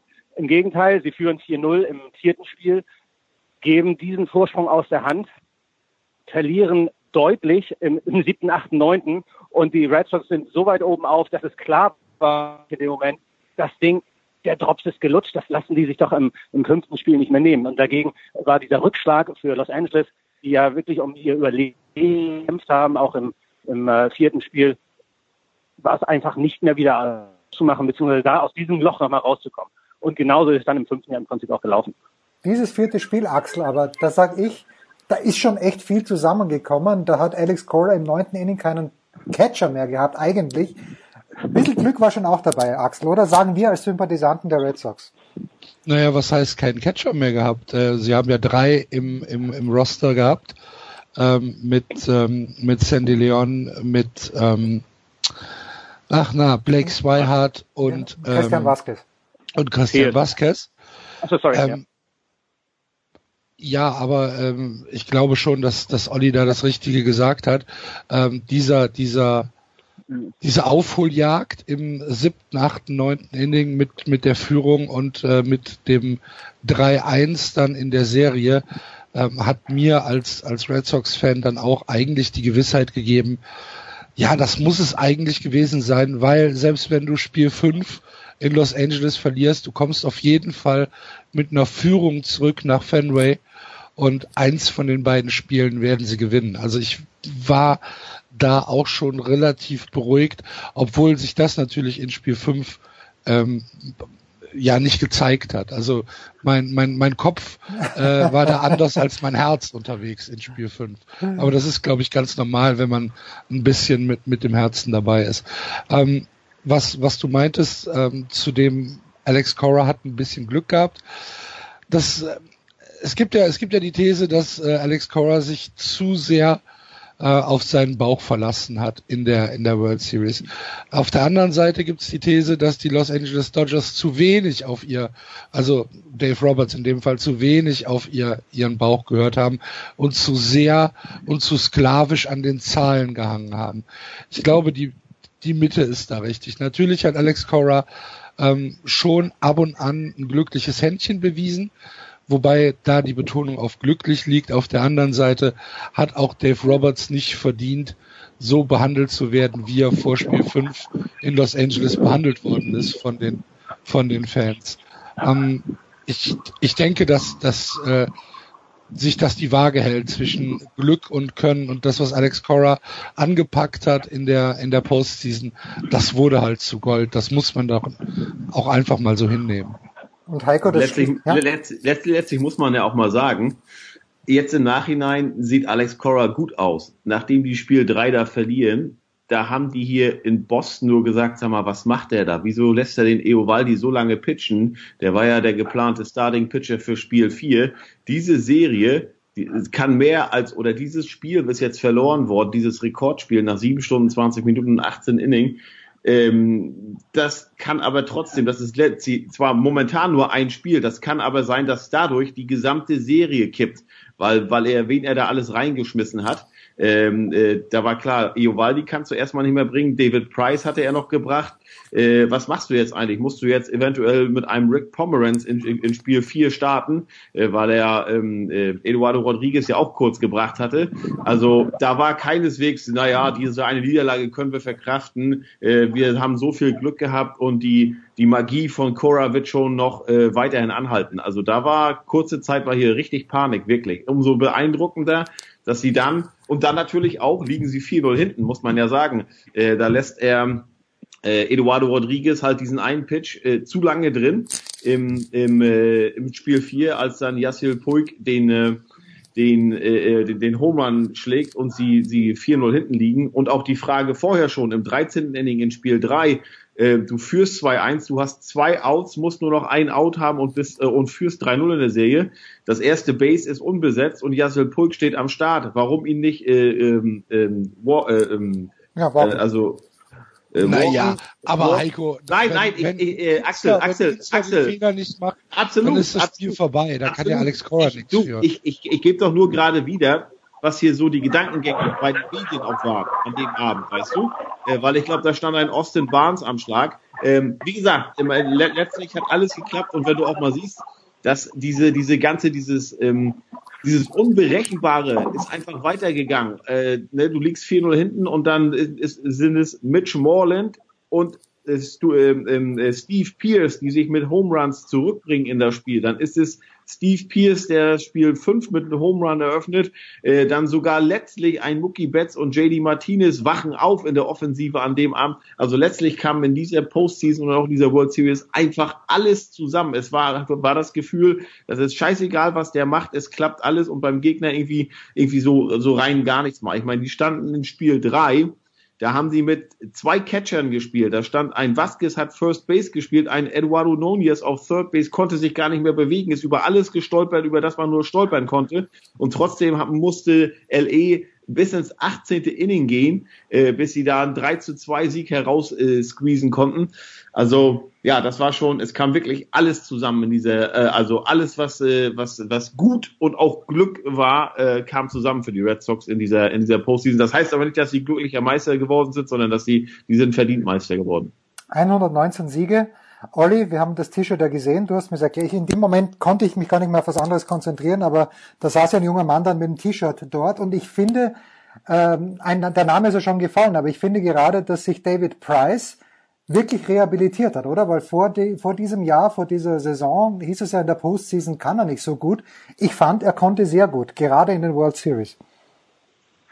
Ja, das war dann auch, ich weiß nicht, ob es unbedingt das Händchen in dem Falle war, aber es war auf jeden Fall auch die Überzeugungsarbeit, die wohl Alex Cora auch bei, bei David Price äh, angewandt hat und ihm die Sicherheit gegeben hatte und das Selbstbewusstsein, das Selbstvertrauen. Ähm, der hat gepitcht, als äh, hätte es diese Krisen, kann man ja wirklich sagen, auch im Laufe der Saison, als hätte es die nie gegeben. Ähm, das war ja der David Price in Bestform und vielleicht war es tatsächlich das beste Spiel der Saison, ähm, wie, wie der dort aufgetreten ist, mit welcher Sicherheit. Das war, das war nicht unbedingt zu erwarten. Und äh, Chris Sale, finde ich, Axel, das, das hat gepasst, äh, obwohl der in den letzten Wochen gar nicht mal so viel geworfen hat. Aber ich finde, dass Chris Sale den letzten, das letzte ausmacht, das passt doch äh, eigentlich wie, wie der Deckel auf den, auf den Topf. Ja, macht die Saison rund. Ne? Er hat den ersten Pitch der Saison geworfen stimmt, ja, stimmt, und auch ja. den letzten. Ja. Ähm, ja, Alex Cora geht dann natürlich beim Stand von 5 zu 1 geht er halt all in und nimmt Chris Sale äh, in, äh, aus dem Bullpen äh, für das letzte Inning, äh, weil äh, Craig äh, Kimbrell, ich glaube, gar nicht zur Verfügung stand und auch Zum in Glück. den letzten ja, in den letzten Starts äh, eher so ein bisschen shaky aussah. Ähm, ja, und äh, was was Kimbrell da, äh, was Sale da ge, gepitcht hat in dem äh, letzten Inning, 15, 15 Pitches, drei Strikeouts, ähm, am Ende Manny Machado, äh, der der der letzte das letzte Out, das war natürlich noch mal ein bisschen Balsam auf auf die Seele und äh, dass Machado da so hilflos aussah äh, wirklich hilflos und überhaupt nicht wusste, wonach er schwingen sollte. Ähm, das war dann schon sehr schön, ja. Heiko, Was ich beeindruckend fand auch wieder, äh, du hast gesehen, ähm, als Chris Sale dann raus musste oder raus durfte, da standen sie alle und haben ihn quasi geleitet, äh, da alle Pitcher, also und, und jeder wäre bereit gewesen. Da war nicht, ja, nee, aber was ist denn, wenn wir hier noch verlieren und ich muss eventuell dann in Spiel, in Spiel 6 noch ran, etc. Das war auch wieder so ein Unterschied.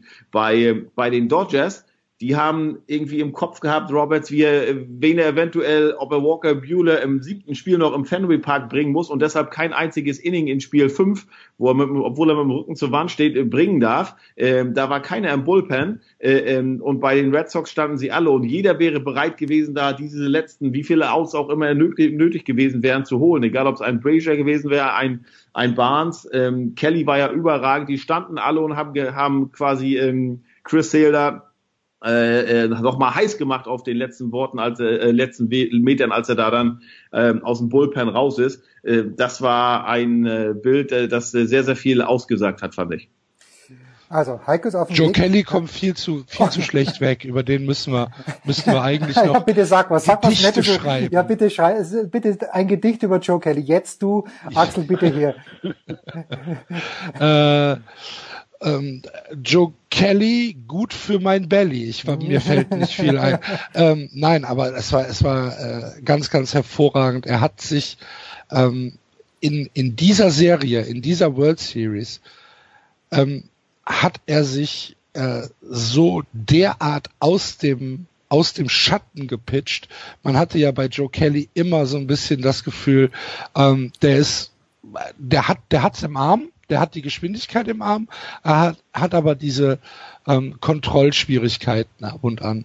Und in dieser World Series war er wirklich ähm, fantastisch, was er gepitcht hat. Und ich glaube, wenn es in der 2019er Saison nicht zu einem äh, Vertrag mit äh, Kim, Kimbrell kommt, dass Kelly einen neuen Vertrag in Boston kriegt und der neue Closer sein wird. Ich dachte, du Ähm, wolltest, das- nicht zurückkommen als Starting Pitcher. Nee. Nee, okay. Will er, glaube ich, auch selbst nicht. Ah, Okay. Ich glaube, er hat seine Rolle gefunden. Aber ich möchte auch noch mal ein Wort zu Eovaldi verlieren. Also Ja. wenn der hier verlängert, hole ich mir Ja. sein Trikot. Also was für eine geile Sau, ey. Was für eine geile Sau und so cool und also da auch wieder, was an dem Tag über, es wurde mehr über Eovaldi gesprochen nach der Niederlage hier, als über die Niederlage selbst. Ähm, weil was der gepitcht hat da, nun natürlich muss man das auch einordnen. Er ist ja ein Starting Pitcher. Natürlich kann er 100 Pitches werfen oder sollte dazu imstande sein. Ähm, und Alex Cora hat ja auch gesagt, das wäre das letzte in oder Inning gewesen, so oder so. Äh, er hat die 100, äh, hatte 97, glaube ich, Pitches nachher. Ähm, aber ich glaube, dass weder das Cora oder das Eovaldi äh, auch nur annähernd daran gedacht hatten, als er dann, ich weiß gar nicht, in welchem Inning er reinkam, im 11. Ne, oder 12. Sieben hat er, glaube ich, gepitcht. Nee, dass das so ein, lang, so, oder so, ja, so ein langer Arbeitstag für ihn werden würde. Aber Mann, also offensiv ging ja gar nichts, ging ja gar nichts. Ähm, es war zum Haare raufen äh, da in dem Spiel. Und Eovaldi, dann hörst, hörtest du immer, okay, big bets uh, are gonna come up for the Dodgers, Bellinger, Puig, Mahado und wie sie alle heißen. Und er hat ein nach dem anderen da abgeräumt. Äh, und es ja bedurfte letztlich eines ja Home Runs, um Eovaldi zu bezwingen. Aber Mann, also Wahnsinn. Ich denke mal, du wirst ihn nicht halten können. Ich freue mich dann aber für ihn, wenn der irgendwann ein, äh, irgendwo anders einen großen Vertrag unterschreibt und äh, der ist an diesem Abend richtig, richtig teuer geworden. Durch eine Niederlage, äh, ein, eine Niederlage könnte der größte Gewinn seiner Karriere gewesen sein. Ja, es war einfach lässig zum Zuschauen. So, kurzfristige Perspektive der Dodgers, Olli. Wir haben ja drüber spekuliert, was macht Clayton Kershaw. Ich schaue jetzt gerade hektisch nebenbei äh, an, ob er schon äh, das Opt-out wahrgenommen hat oder nicht. Also am Montag hat er dann gesagt, er weiß es noch nicht. Was, wie geht's mit äh, den Dodgers weiter im nächsten Jahr, Olli? Die Mannschaft ist ja gut. Also das zweite Jahr in Folge World Series, das ist eine Mannschaft, die auch im dritten Jahr in Folge die World Series erreichen kann. Ob mit oder ohne Clayton Kershaw. Äh, natürlich wäre es ihm, der dort jetzt, ich glaube, neun Jahre mittlerweile gepitcht hat, korrigiere mich, wenn ich um ein Jahr falsch liege, ähm, der dort groß geworden ist, der, der dort irgendwo hingehört. Ich kann mir Clayton Kershaw irgendwie rein rein optisch ja gar nicht in einer anderen Farbe vorstellen als blau-weiß. Es ist so ein bisschen so der äh, der Hüb des amerikanischen Baseballs. Hüb Stevens sah auch immer nur in Blau gut aus. Wenn der als der Rot in Stuttgart anhatte, passte das überhaupt nicht. Und genauso kann ich mir ähm, Clayton Kershaw in keiner anderen Farbe vorstellen, obwohl 500 Kilometer nördlich ja auch ein ganz geiles Team spielt ähm, und dort die Fanbase, ähm, was man so liest, gar nicht gar kein so großes Problem damit hätte, äh, einen Dodger zu verpflichten. Natürlich äh, muss der, der Preis richtig sein. Und da kommen wir, glaube ich, genau zum, zum Kern äh, dieser Geschichte. Äh, Clayton Kershaw kriegt noch 65 Millionen in den nächsten zwei Jahren.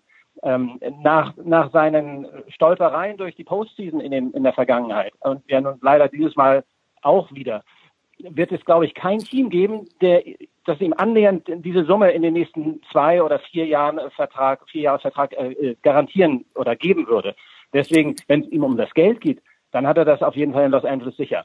Ähm, und wenn es darum geht, in einer Mannschaft zu spielen, und das ist, glaube ich, für ihn das Wichtigste, dass ihm die Postseason und ein Shot am Titel garantiert, dann sollte er auch in Los Angeles bleiben. Deswegen kann ich mir die Enttäuschung ist jetzt vielleicht nach 48 Stunden bei ihm mittlerweile etwas verflogen. Wenn er sich das ganz realistisch an, dann gibt es nicht so viele Teams, die ihm das Geld zahlen, wahrscheinlich gar keins, und dann gibt es auch nicht so die zu ihm passen, was den Ballpark angeht zum Beispiel. Er braucht ja einen großen Ballpark, damit äh, die Flyballs dann auch gefangen werden und auch im Foul-Territory noch ein bisschen Platz ist. Also der würde sich ja in, in Chicago oder in, in Boston überhaupt nicht wohlfühlen. Beispielsweise nicht, dass er dort überhaupt hingehen würde oder dass es dort ein Angebot gibt. Also das sind so die ganzen Punkte, die da zusammenkommen. Deswegen ähm, würde ich mich äh, festlegen, wir sprechen uns morgen wieder, ähm, würde ich mich jetzt mal festlegen, dass, dass der in Los Angeles bleiben wird. So, kurzfristige Perspektive für die Red Sox, Axel. Der Heiko muss uns dann noch sagen, wie die Parade ausschauen wird. Aber du, sportlich, Axel, was wird sich ändern? Im Team der Red Sox nächstes Jahr muss sich was ändern. Muss sich was ändern? Was muss sich denn ändern? Ne, muss sich was Wo? ändern im Sinne von, weil, so. weil manche Leute zu alt sind, Also- weil die Verträge auslaufen. Also es ist so, dass das Team insgesamt ja vom äh, vom Core her relativ jung ist und äh, von den von den Position Players auch wahrscheinlich eher zusammenbleiben wird.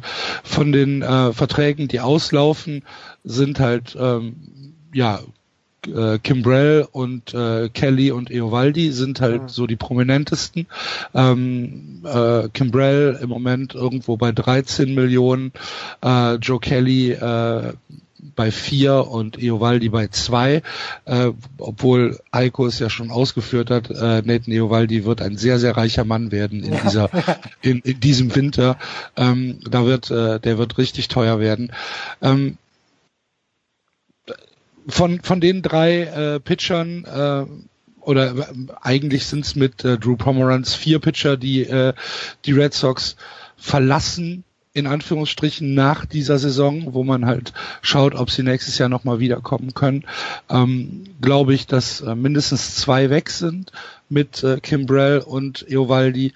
Wahrscheinlich Drew Pomeranz auch. Ähm, Joe Kelly, glaube ich, bleibt. Hm. Ähm, dann hast du äh, Ian Kinsler, dessen Vertrag ausgelaufen ist, und äh, Stephen Pierce, dessen Vertrag ausgelaufen ist. Und Stephen Pierce ist ähm, wahrscheinlich jemand, der als MVP der äh, der Saison und als jemand, der äh, als als Kind, äh, wie sagt man so schön, in Red Sox äh, äh, Bettwäsche geschlafen hat und endlich jetzt nach elf Jahren und acht verschiedenen Teams äh, in der American League East vor allen Dingen äh, zu deinen Red Sox gekommen ist. Ich glaube, dass sie ihm einen Vertrag geben werden.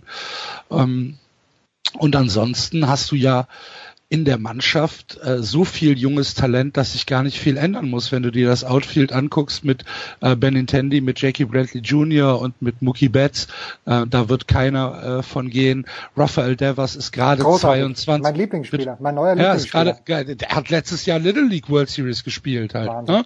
Ähm, der ist gerade 22 geworden auf, auf der auf der Third Base. Ähm, der wird auch tatsächlich besser werden wie hat es äh, Smoltz so schön gesagt bei Fox, äh, man kann ihm dabei zusehen, wie er die dritte Base lernt. Ja, konnte man schon das ganze Jahr, obwohl er der Spieler war, der die meisten äh, Fehler als Position Player gemacht hat in der MLB. Aber trotzdem, wie gesagt, der Mann war äh, bis in die World Series hinein 21, ist es gerade 22 geworden. Äh, da gibt's überhaupt keinen Grund, irgendwas zu ändern. Xander Bogarts auf äh, Shortstop äh, Schrägstrich 2b. Ähm, Bruck Holt, das sind alles Spieler, die musst du nicht weggeben. Und JD Martinez als Designated Hitter, beziehungsweise den kannst du ja dann auch irgendwann äh, als äh, wenn er, wenn er gesund ist, irgendwie ins, ins Links- oder ins Rechtsfeld stellen. Es ist alles gut. Ich glaube gar nicht, dass sich so viel ändern wird. Und ähm, die Red Sox ähm, werden auch im nächsten Jahr ein gehöriges Wort äh, mitsprechen um den Divisionssieg und auch natürlich um die Playoffs.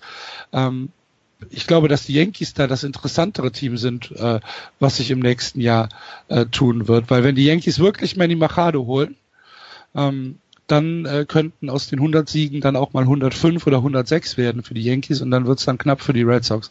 Aber ja, das wird, wird, wird spannend. Tja. Aber du hast vergessen, Axel, dass äh, Betts und Bogarts, äh, mit denen werden sie wohl in Arbitration gehen. Also äh, die werden auch nicht mehr so billig zu haben sein wie, wie bislang. Ich glaube, was haben die macht jetzt? nichts. Die wird Dave, Dave Dombrowski aber nicht weglassen, weil nein, natürlich Dave, nicht. Aber Dave die werden Dombrowski auch teurer und in Boston und der will ja auch nicht mit der Missgabel aufgespießt werden von den Leuten. Richtig. Ich will nur sagen, du hast jetzt schon mit 228 Millionen den teuersten äh, Ja. Kader gehabt. Äh, der Ja. wird nicht, der wird nicht billiger. Deswegen Und- können sie sich Eovaldi auch nicht leisten. Das ist halt das Problem. Ja. Ist Heiko raus oder ist Heiko noch da? Ja, Ich bin noch da. Aber wenn Axel äh, hier mit, mit Fakten und mit, äh, mit Ja, nee, aber- kommt, dann was soll ich da noch zu sagen? Ja, genau. Heiko, dann lass uns so aufhören. Du, du gehst jetzt, du gehst jetzt gleich zu. Heiko, Ach so, übrigens, ich habe gesehen, die haben die, die Option für Chris Sale haben sie äh, wahrgenommen, äh, vergangene Nacht. Also der, der bleibt noch. Ich bin auch mal gespannt, was bei ihm rauskommt. Der muss irgendeine Verletzung gehabt haben. Sonst äh, hätten sie nicht Price gestartet in Spiel 5. Heiko, ganz kurz noch. Äh, Du gehst jetzt zur Parade. Wie schaut das aus? Kriegt man dort was zu essen? Muss man sich selbst Proviant mitnehmen? Du bist ja schon erfahren, was das angeht. Ähm, nee, also die äh, Übertragung hat hier mit unserer Übertragung begonnen, vor 24 Minuten im Fernsehen, um 9 Uhr Ortszeit hier und um 11 Uhr beginnt die Parade. Die schalten jetzt gerade hier in den Fenway Park, da stehen die Leute, da geht's los. Und äh, wir gehen dann nachher nur, wir, äh, wir frühstücken jetzt, es ist ja auch ähm, Thanksgiving heute hier. Ah, ja. Nicht Thanksgiving. Ha Halloween, Entschuldigung, Halloween, meine ja. Frau guckt mich gerade an. Ich komme immer noch mit den Feiertagen durcheinander hier. Und es ist auch der 13. Anniversary of Heiko Older meeting Katie, Katie äh, Jason back then in Sevilla. Aber das ist ein anderer Fakt. Nein, äh, und danach gehen wir nachher hier runter die ähm, 600 Meter zur Bolston Street ähm, und äh, dann warten wir, wenn sie kommen. Es ist herrliches Wetter, es ist blauer Himmel, strahlend blauer Himmel, die Sonne scheint. Und dann stehst du da ungefähr, hm, je nachdem, wann du hingehst. Also, ich weiß gar nicht, wenn die um elf am Fenway Park sind, bis zu uns hier, werden das bestimmt eine 30, 45 Minuten sein, bis sie vorbeikommen. Und äh, dann gucken wir uns alles an, bis sie so 15, 20 Minuten vorbei sind. Äh, wird auch alles abgesperrt hier in Downtown. Ähm, und äh, danach äh, konzentrieren wir uns dann auf Halloween. Und äh, ja, es ist, äh, es ist echt schön. Ich habe äh, gestern schon zu meiner Frau gesagt, als wir auf dem Weg nach Hause nach Hause waren, Mensch, 2013 war die letzte Red Sox Parade. Das war die erste, die Ryan damals gesehen hat. Da waren wir mit ihm da. Ein Samstag, weiß ich noch. Und in der Zwischenzeit, äh, jetzt gibt's die nächste. Und in der, in der Zwischenzeit hat es schon zwei weitere Patriots-Paraden gegeben. Also äh, wir sind schon arg, arg verwöhnt hier, muss man, muss man wirklich sagen. Niemand gönnt es dir mehr als ich. Danke, Axel. Ja, und, und ganz kurz noch, wer hätte jetzt wirklich gedacht, 2004, ja, ja, als die Red Sox ja wirklich noch die Lovable Losers waren, dass sie in den nächsten 14 Jahren viermal die World Series nicht nur erreichen, sondern auch gewinnen werden. Naja, wir alle hier, wir alle Experten hier, Heiko, nur du nicht, weil du bist Berufsoptimist oder Pessimist, wie auch immer. Heiko Older ist das in Boston, es war äh, Axel Goldmann in Köln, der heute Abend natürlich im Stadion sein wird gegen den wenig glorreichen FC Schalke 04 und Oliver Knack in Berlin. Danke Burschen, wir machen eine kurze Pause, ausführlicher Baseballteil heute, dann geht's hier weiter.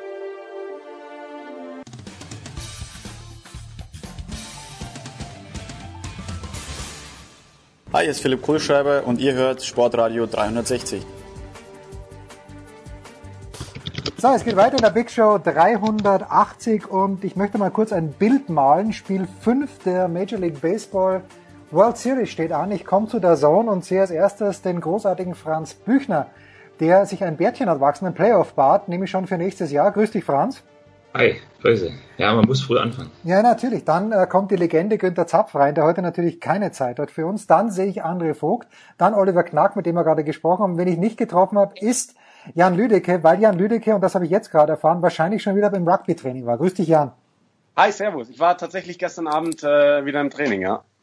Wie, wie, wie lange trainiert der semi-professionelle Rugby-Spieler? Ist das eine Zwei-Stunden-Affäre oder vor allem, was trainiert man da? Werden da Spielzüge trainiert? Das interessiert mich jetzt tatsächlich. Äh, zwei Stunden tatsächlich, zweimal die Woche. Ähm, es wird alles Mögliche trainiert. Gestern wurde ganz viel Gedränge ähm, trainiert, dabei die richtige Körperposition zu halten, damit man sich den Rücken dabei nicht kaputt macht. Okay. Ähm, macht sonst viele Ballhandling-Übungen, Angriffsübungen, drei gegen zwei und ja, es werden natürlich auch viele Spielzüge einstudiert, ja.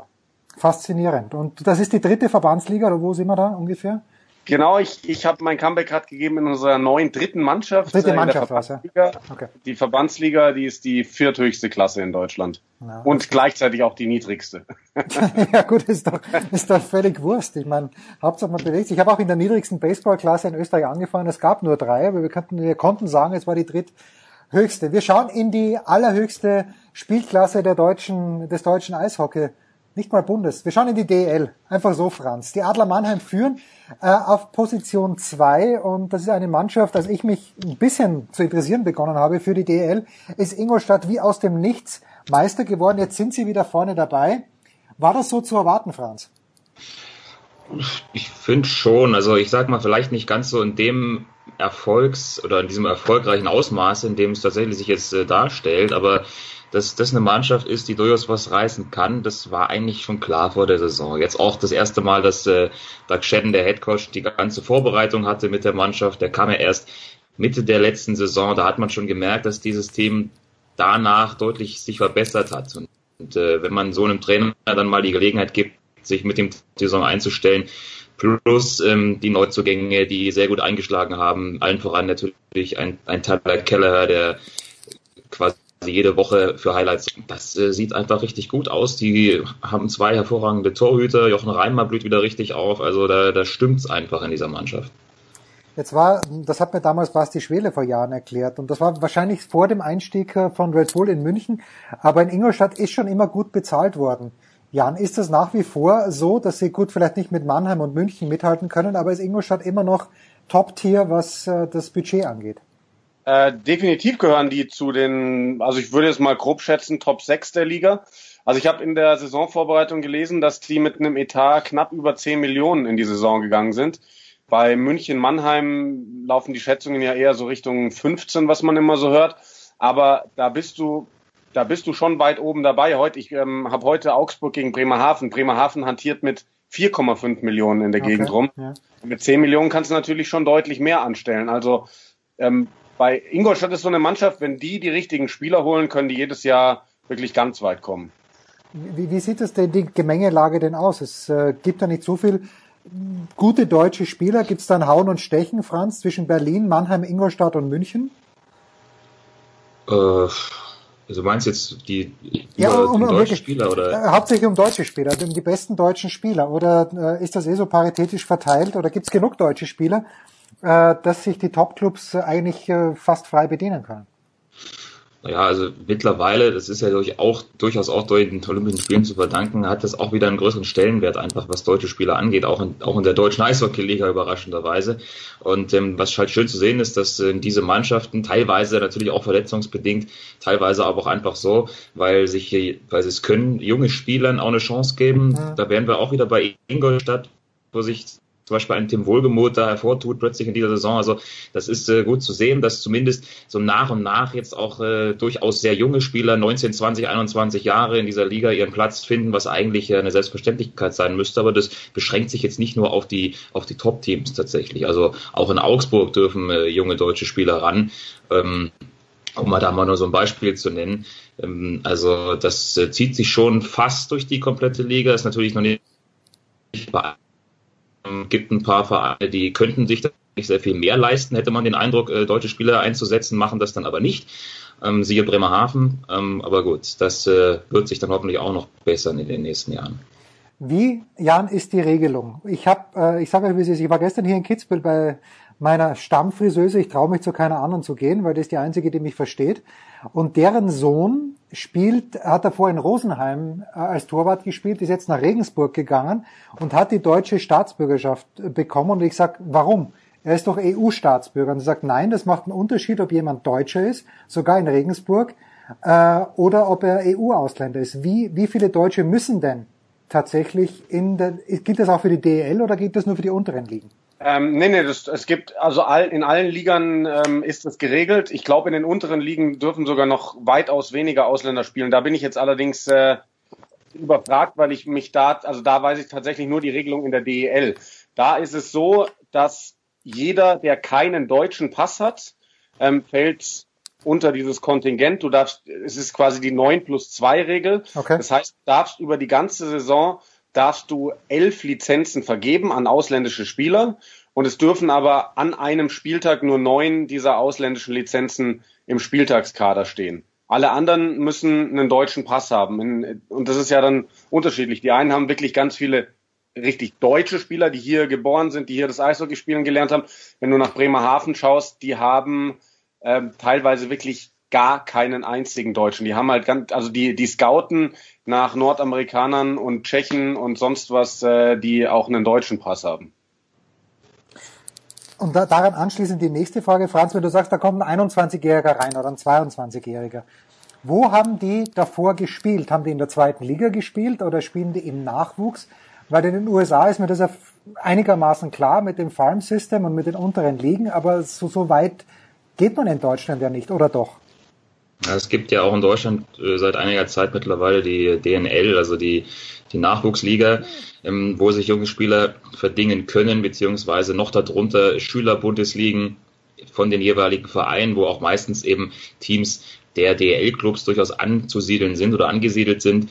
Ähm, und jeder DL-Club hat meistens auch noch einen Partnerverein, entweder in der DL 2 oder dann in der Oberliga wo die jungen Spieler dann hauptsächlich zum Einsatz kommen, solange sie da in dieser Entwicklung sind und äh, im Versuch dann den Sprung zu schaffen ins Roster. Bei manchen geht das halt ein bisschen schneller, bei manchen weniger schnell. Das äh, liegt natürlich dann oder hängt ein bisschen vom jeweiligen Spieler ab, hängt natürlich von der Organisation ab, vom, vom Trainer, von den Vorstellungen, die der Verein mitbringt. Aber es gibt schon so einen gewissen Unterbau tatsächlich auch in Deutschland. Sicherlich ähm, nicht ganz so in der Form, wie wir das aus Nordamerika kennen. Gut, also Deswegen werden ab und zu ja dann doch ein paar Nordamerikaner eingekauft. Also Mannheim führt, München ist Dritter, liegt mir natürlich nicht nur geografisch nahe. Jan, wie läuft's denn beim dreifachen Meister mit dem fantastischen Trainer? Das möchte ich noch sagen. Jan und Franz haben auch beigetragen zum Jahresmagazin, das jetzt in der Produktion ist. Und Jan hat einen fantastischen Artikel geschrieben über Don Jackson. Äh, wie, wie hoch würdest du die Chancen nach den ersten 15 Saisonspielen einschätzen, dass es tatsächlich jetzt erstmals vier Don Jackson Meistertitel hintereinander gibt mit München? Äh, die Chance ist groß, gar keine Frage. Ähm, ich denke, dass der Titel in dieser Saison fast nur für Mannheim und München machbar ist ähm, weil das einfach die stärksten Teams sind. Also nach 15 Spielen ist es auch schwer, so ein Zwischenfazit ähm, zu machen, weil Köln steht unten drin, Nürnberg steht unten drin, Wolfsburg steht noch sehr weit unten drin. Das sind normalerweise Teams, die sich irgendwann auch noch mal fangen und über diese lange Saison von 52 Spielen doch noch ihre Punkte holen werden. Wie hoch die jetzt noch kommen, weiß man nicht. Es gibt natürlich immer die, Ausreißer nach unten in einer Saison, die Ausreißer nach oben, so ein paar Überraschungen. München, ähm, Chance ist groß. Die sind für mich neben Mannheim weiterhin die beste Mannschaft, auch wenn die natürlich einen ganz schönen Aderlass hatten. Also Kahun weg, äh, Masek weg, die beide in die NHL gegangen sind. O'Coin, der Topscorer, Karriereende. Dazu sonst noch ein paar gute verloren mit Matsumoto, den Finals MVP, mit Flakinen, Nationalspieler, mit Pinizotto so das Hassgesicht der Liga. Ja. Ähm, aber die haben, die haben wieder super Spieler reingeholt. Zuerst war ich vor der Saison auch so ein bisschen so, boah, die können die nie ersetzen. Dann habe ich die alle ein bisschen spielen sehen. Mark Vokes, der, der, der spielt überragend. Trevor Parks, ähm, sensationell guter Spieler. Ähm, jetzt haben sie momentan so ein bisschen die Lage, also es läuft für die momentane Situation eigentlich fast überraschend gut bei München, weil sie haben vier bis fünf Verletzte. Also sind vor allem vier Stürmer, die wirklich lange ausfallen, darunter Kapitän Michi Wolf. Und jetzt hat München natürlich das ganz große, den ganz großen Vorteil gegenüber anderen Mannschaften. Die haben mit Red Bull diese Akademie in Salzburg, wo junge Talente hingezogen werden und wo sie wirklich die besten Bedingungen in ganz Deutschland vorfinden. So, jetzt fallen diese vier Spieler aus, dann schmeißt er da halt ein paar 20-Jährige, 18-Jährige rein, wie Justin Schütz, der ist schon äh, diesen Sommer in der NHL gedraftet worden. Ähm, Jakob Meinschein, der auch schon länger in der, in der DEL gespielt hat. Ähm, Tobi Eder macht sein erstes DEL-Tor und, und, und. Da kommen halt jetzt Talente rein, die dann wirklich auch mitspielen können in der DEL. Ähm, bei, bei diesen Verletzungssorgen, die sie haben. Allerdings muss man auf der anderen Seite wieder sagen, da habe ich auch mit Basti Schwele letztens drüber gesprochen, eigentlich müsste München mit der Formation, mit der sie jetzt spielen, mal so eine ganze Saison spielen einfach mal ein paar solche Nordamerikaner rauslassen und diese ganzen Riesentalente, denn nichts anderes sind diese ganzen Spieler, wirklich konsequent durch die ganze Saison durchziehen. Das würde nämlich äh, Eishockey wirklich entwickeln, würde deutsche Spieler entwickeln. Das ist ja auch das, was äh, Marco Sturm, der Bundestrainer, die ganze Zeit fordert. Franz, das heißt Dienst an der guten Sache, vielleicht auf den Meistertitel verzichten, aber dafür im nächsten Jahr dann noch bessere deutsche Spieler zu haben. Äh, ja, durchaus. Aber ich, ich meine, so wie es sich tatsächlich jetzt entwickelt hat in den letzten Wochen, müssten die auch vielleicht gar nicht mal auf den Meistertitel verzichten. Also allein das sollte der sämtlichen Verantwortlichen nicht nur bei München, sondern auch bei anderen Clubs zeigen und sagen, ja, selbst wenn wir vielleicht nicht die Voraussetzungen haben, wie sie München hat, ähm, es lohnt sich, deutsche Talente zu entwickeln und die spielen zu lassen, weil die können mithalten in dieser Liga und auch dafür sorgen, dass der Verein erfolgreich ist. Ein Wort vielleicht noch, äh, weil du schon ansprichst. Und äh, die, der Sohn meiner Friseuse war tatsächlich auch mal bei Red Bull zum Probetraining eingeladen. Das ist eine ganze Woche gegangen, ist dann nicht genommen worden für die Akademie in Salzburg. Jan, was weiß man denn? Ist das ist da Geheimniskrämerei um diese Akademie? Oder warst du schon mal dort? Hast du das angeschaut? Wie funktioniert das in Salzburg? Nee, ich war noch nicht dort, aber man, man äh, liest ja immer wieder oder man sieht Bilder von dort. Die haben da einfach ein, ein hochmodernes, ja, vielleicht so ein bisschen wie Nachwuchsleistungszentrum beim Fußball hingestellt. Ähm, so vergleichbar, was ähm, europaweit, glaube ich, so seinesgleichen sucht, ähm, was, was sehr auch an, an nordamerikanische Vorbilder angelehnt ist. Ähm, die haben super Trainer da draußen, ähm, die, die sich einfach um diese Spielerentwicklung kümmern und äh, das ist ähm, auch wenn manche Vereine das versuchen, ein bisschen klein zu reden, manche Konkurrenten, ich glaube, die haben da einfach die besten Bedingungen für Nachwuchsspieler Und äh, das, das macht eben den Vorteil. Ausgezeichnet. Da habe ich nichts anderes von Dietrich Mateschitz erwartet. Äh, also, Jan ist auf dem Weg nach Augsburg. Äh, da werden wir gleich ein bisschen drüber sprechen. Noch äh, ganz kurz, Franz, wo werden wir dich den nächsten Tagen sehen und hören? Ähm, ich habe am Wochenende ein bisschen Fußball, am Samstag in diversen Zusammenfassungen, erste, zweite Liga. Und am Sonntag bin ich beim Eishockey in Straubing gegen Krefeld was ganz interessant sein könnte, weil das so zwei Teams sind, die sind überraschend gut gestartet, haben jetzt ergebnistechnisch in den letzten Wochen ein bisschen nachgelassen. Ähm, besonders äh, tut sich da aktuell schwer zu punkten. Das äh, könnte ein sehr interessantes Spiel werden. Und äh, Jan, Augsburg gegen wen? Das ist die große Frage an diesem Au Mittwoch. Augsburg gegen Bremerhaven. Ja, stimmt, du sagtest das ja natürlich. Ja. Klingt jetzt erstmal nicht nach dem Kracher, aber das sind äh, vielleicht neben Mannheim die zwei heißesten Teams momentan in der Liga. Augsburg hat acht der letzten zehn, glaube ich, gewonnen. Bremerhaven sieben der letzten zehn. Ähm, beide ganz schlecht in die Saison gestartet, dann aber Schalter umgelegt und äh, jetzt bis auf fünf beziehungsweise acht hochgeklettert. Also das wird, glaube ich, wirklich interessant heute. Fantastisch, da freuen wir uns drauf. Das Ganze selbstverständlich auf Telekom Sport. Da gibt's den Franz auch. Den Franz gibt's auf der Zone. Überall gibt's den Franz und den Jan. Dankeschön meine Herren, wir hören uns hoffentlich bald wieder. Das war's zu DL. Wir machen eine kurze Pause, dann geht's ja weiter in der Big Show 380.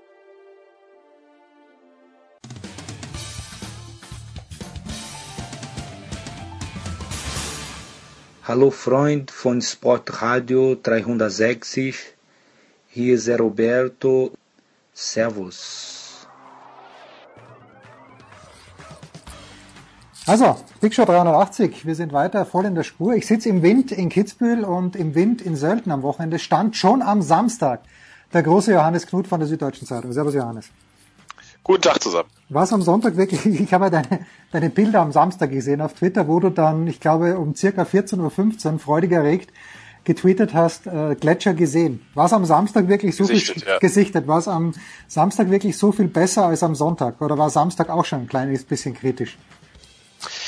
Ja, es war schon kritisch, aber das, der große Unterschied war, dass es noch nicht so sehr draufgeschneit hat auf die Piste, okay. Mhm, wie es dann am Sonntag der Fall war. Sie hatten es, äh, das war ja das, äh, ist ja immer das mit, ähm, mit dem Winter beziehungsweise dem ausbleibenden Winter in den letzten Jahren das große Problem gewesen, dass erst überhaupt gar nichts kommt und dann plötzlich kommt alles runter. Ähm, jetzt mal irgendwelche großen äh, Winter ausgenommen, in denen es wirklich viel schneit, das gibt's ja auch immer. Ähm, aber die, die Grundtendenz geht ja dahin, dass es einfach launischer, wechselhafter und insgesamt weniger wird. Und ähm, wenn dann natürlich äh, die, wenn man jetzt am Freitag oder Donnerstag hochgefahren wäre zum Gletscher, ich, ich weiß es nicht, ich habe es nicht persönlich gemacht, aber es haben alle Athleten und auch sonstigen ähm, Menschen erzählt, die da oben waren, äh, dann war das letztlich ein weißes Band, das natürlich sehr kompakt und eisig und gut präpariert war, schon seit Wochen, Monaten wahrscheinlich, und dann drumherum aber die komplette Mondlandschaft. Und äh, der, der Schnee, der natürlich dann drauf fällt, dieser nasse, feuchte Schnee, der verwandelt das dann in, der, in, in diese ähm, Buckelpiste, von der äh, alle geredet haben. Und so kommt es dann halt äh, zustande, dass die Bedingungen dann so schwierig waren, auch schon am Samstag. Und ähm, am Sonntag hat halt dann das dazu geführt, äh, das große Problem, dass über Nacht noch mehr Schnee gefallen ist als gedacht und dann äh, sie einfach nicht mehr hinterhergekommen sind mit dem äh, Wegschaufeln. Und dann ist es natürlich die Piste zu weich, zu aufgequollen. Ähm, und, und dann geht's einfach nicht. Und äh, das ist nun mal klar, wenn man, wenn man den Saisonstart so früh hat, dann, dann muss man natürlich mit solchen Kapriolen durchaus rechnen.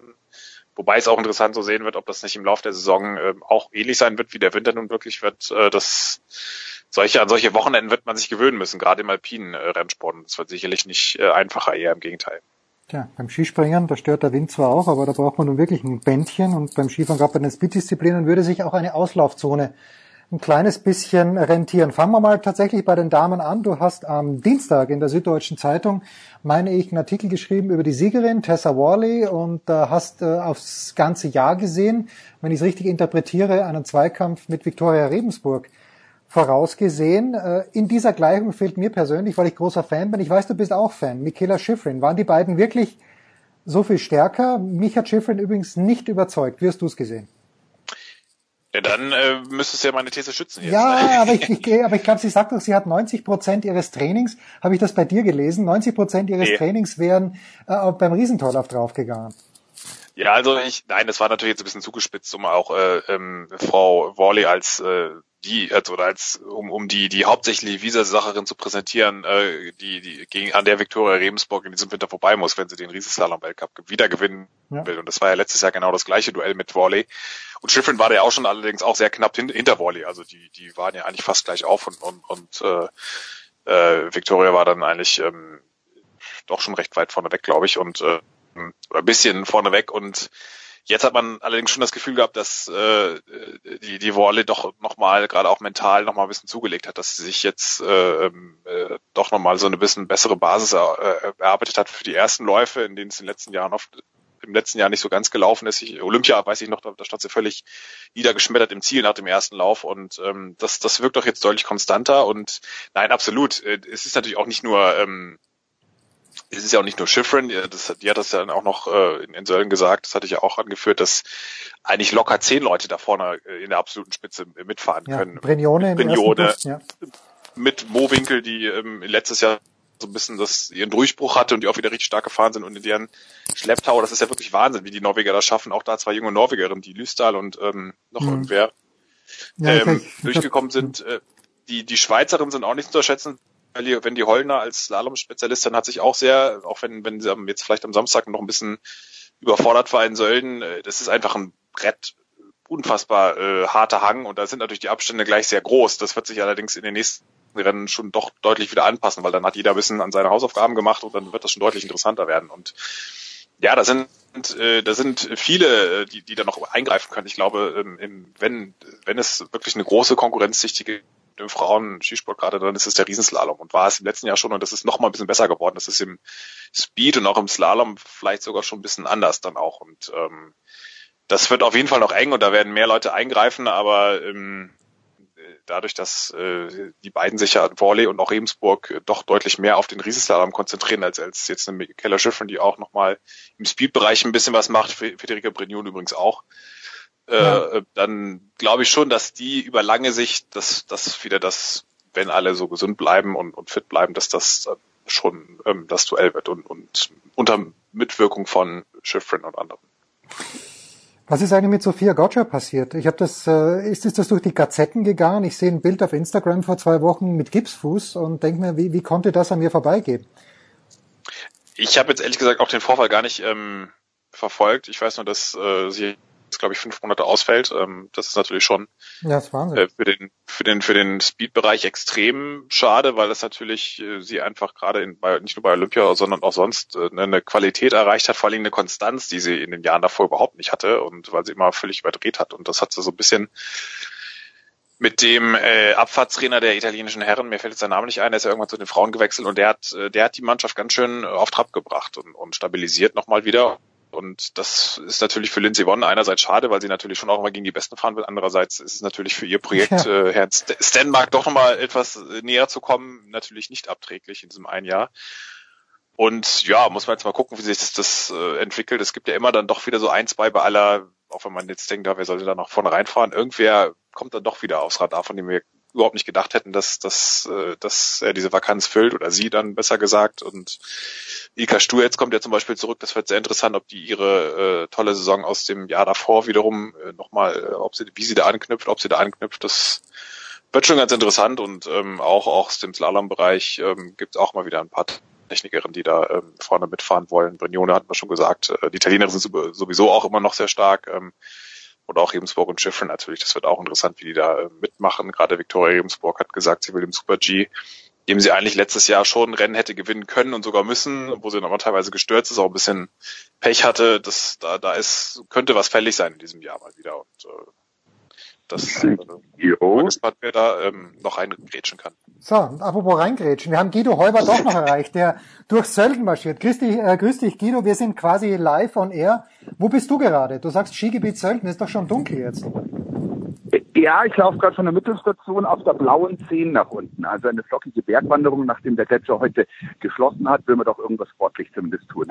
Also, das heißt, du warst heute, äh, konntest du am Wochenende oder vor dem Wochenende, ich weiß ja, du bist da auch mit deinem Sohn sehr aktiv, äh, vor dem Wochenende Skifahren. Guido Heuber, wie oft in diesem Jahr schon auf den Skiern gestanden? Ja, eigentlich äh, schon. Also ich war seit Mittwoch da und bin dann selbstverständlich auch gefahren. Die Bedingungen waren hervorragend. Dann kam der Wind ja so plötzlich und so schlagartig wie noch nie. Und ähm, das Ganze hält jetzt eigentlich seit Samstag an. Und man ist so guter Hoffnung, Ende der Woche aufstellen zu können. Und ich kann also berichten, Mittelstation aufwärts wäre Skifahrtauglich. Okay, alles gut. Wir haben die Damen mit Johannes schon durchgesprochen, Johannes Knut von der Süddeutschen Zeitung. Äh, Guido, lass uns bei den Herren weitermachen, obwohl die nicht gefahren sind. Die waren ein bisschen überrascht, Felix Neureuter dann auf der Startliste zu entdecken. War das unter der Woche schon klar, weil äh, der Felix ja auch so ein bisschen herum taktiert hat, ob er sich überhaupt antun soll. Wie hast du denn den Felix diese Woche miterlebt? Du, der Felix ist eigentlich äh, fit. Der ist äh, auch so, dass er die ganze Sache sehr smart angeht. Wenn die ganze Sache Sinn macht, dann startet er letztendlich. Ist das auch der Grund, warum und wann er äh, entscheidet, ob er startet.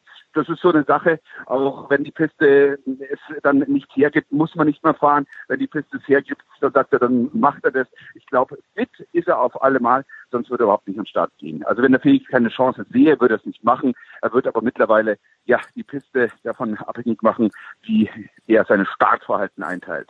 Ja, die nächste Piste ist in Levi, Johannes. Da hat er im vergangenen Jahr gewonnen. Aber äh, zurück, ihr habt ja beide, wenn ich es richtig gesehen habe, Guido hat für Eurosport mit Marcel Hirscher gesprochen. Was ich sicher weiß, Johannes, du hast mit Marcel Hirscher für die Süddeutsche gesprochen, sehr langes Gespräch geführt. Ähm, ist das schon, ist, war das ein routiniertes Interview aus deiner Sicht, weil er immer tief stapelt? Wie hast du denn den Großmeister, den siebenfachen Weltcupsieger erlebt?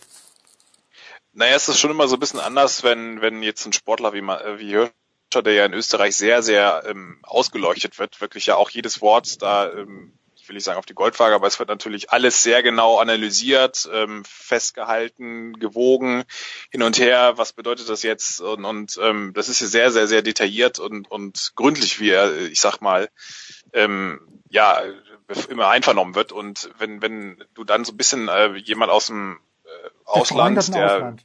Das befreundete der Ausland, jetzt, bitte natürlich nur äh, freundlich. Ähm, äh, ihn, da, da bist du ja automatisch schon in so einer Position, dass du dadurch, dass wir ja nicht äh, jede Woche mit ihm irgendwie irgendwas abfragen, wie, wie es jetzt mit dem Riesenslalom und macht er jetzt vielleicht doch Speed oder dies oder jenes, da bist du automatisch in einer etwas distanzierteren größeren äh, äh, Perspektive, sage ich mal, die du da äh, anwendest. Und da ist natürlich auch, er hat er dann ein bisschen andere ähm, wirklich auch, ja, lehnt, da hat man auch gemerkt, dass er sich noch mal kurz zurücklehnt und sagt, okay, jetzt muss ich nicht über das Tagesgeschäft reden, sondern kann auch so ein bisschen mehr ein paar generellere Einschätzungen machen. Und das ist natürlich schon, ähm, das ist allerdings was, was er auch über die, schon vor fünf Jahren, vier, fünf Jahren, als, als wir mit ihm die ersten Interviews gemacht haben, war das jetzt auch nicht viel anders. Also er macht sich da schon auch Gedanken und sagt auch seine Meinung. Und was er halt dann, was man bei ihm schon merkt, ist, dass er das ist nun mal so, er ist sehr auf den Skisport fokussiert. Alles, was Familie und sonstiges drumherum betrifft, da, da sagt er wenig bis gar nichts zu. Das ist bei jetzt zum Beispiel Felix Neureuter, der hat in Sölden sehr offen auch über seine Tochter und seine Frau, da ist er ja doch nun sehr, ähm,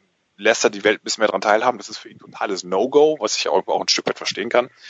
Und ähm, ja, alles, was dann auch so ein bisschen über diese, diese, diese Skifahrer, äh, diesen Skifahrerkosmos rausgeht, da steckt er sich ganz klare Leitplanken und sagt, nö, das, so viel sage ich das. Und darüber redet, macht er sich aber natürlich sehr intensiv Gedanken und äh, dass er auch mal so ein bisschen erläutert, wie das äh, eigentlich in Österreich ist und noch überhaupt ähm, er das sein Tun wahrnimmt, das, das fand ich schon ganz interessant und deswegen ist es auch immer interessant, dann äh, sich mit ihm da auszutauschen. Ja, lest das bitte nach. Interessant, dass du das sagst. Interessant, dass du das sagst, weil ähm, ich sehe es ähm, ganz, ganz, ganz problematisch, was er im Moment macht, das Privatleben so auszuklammern. Also mhm. ich habe darüber mit ihm auch sehr, sehr persönlich äh, geredet, auf Mikrofon oder ähm, Mikrofon aus heißt es dann immer. Und ähm, habe es ihm auch so angedeutet. Nach meiner Meinung macht Marcel einen der größten Fehler seiner ganzen Sportkarriere im Moment. Und ich hoffe, dass er daran nicht sportlich Leiden trägt, weil das komplette Ausklammern einer Familie und das komplette Ausklammern eines Neugeborenen, muss man auch wirklich dazu sagen, ist zum einen eine emotionale Geschichte, die du auch machst, dass du dein eigentlich wichtigeres Leben ausklammerst, was immer auf dich zurückgeht. Und zum anderen schärfst du eigentlich die Öffentlichkeit noch mehr darauf an. Ja, und die Öffentlichkeit in ganz Österreich lächzt auf diese Story, anstatt sich hinzustellen und zu sagen, hier bin ich, wie Bodie Miller damals mit seinen Kindern, das sind meine Kids, macht eure Fotos, danach war Ruhe. Megan war immer im Ziel mit den Kindern. Kein Mensch hat sie fotografiert, vielleicht mal, wenn er gefahren ist, aber ansonsten war das Thema durch. Er macht ein Riesengeheimnis drüber, ein Riesenhype.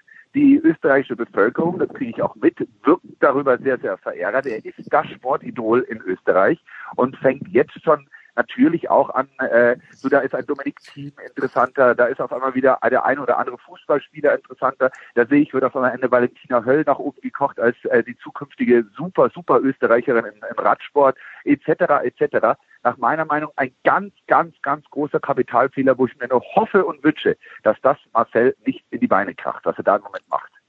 Zumindest den Namen hätte man natürlich einmal sagen können. Das ist, äh, Ach, das verstehe ich schon. Weil, man weiß nicht, Bitte? wie das, man weiß nicht, wie das Kind heißt. Nein, und dass man sagt, okay, einmal das ist der Vorname und dann, dann, weil so kannst du natürlich, wenn du ein bisschen was preisgibst, kannst du natürlich die, hast du immerhin was hingeworfen und machst nicht so ein totales Geheimnis draus. Das sehe ich schon auch so. Das kann, das ist, glaube ich, nicht so wahnsinnig. Ein, ein Bild, ein, äh, du kannst auch ein Bild von hinten schießen, sodass das Gesicht noch nicht mal äh, gesehen wird. Meinetwegen kann er äh, das Bild sogar sagen, okay, er macht es exklusiv mit dem und dem Sender, der dem äh, Medien, äh, mit der, der Zeitschrift. Einmal kurz dazu sagen, ich bin glücklich, ich bin froh, wir freuen uns auf ein Eigenheim, äh, das Kinderzimmer ist hellblau, Happy Buppy, mehr gibt's eh nicht zu sagen und dann wäre das Thema durch. Ganz einfach, das ABC des, äh, der Public Relation wird hier äh, verletzt und nach meiner Meinung kann das absolut nach hinten gehen. Zum einen, weil die Bevölkerung das Interesse sich äh, gegen ihn wendet und zum anderen, weil er mental ganz einfach einen wichtigen Teil in seinem Leben ausgrenzt und sagt, das findet nicht statt. Natürlich findet es statt, das ist sein Hauptleben. Ich meine, ich bin auch Vater. Das, natürlich findet der Typ statt. Einer der wichtigsten Punkte in meinem Leben. Lass es stattfinden und du bist wieder gesettelt.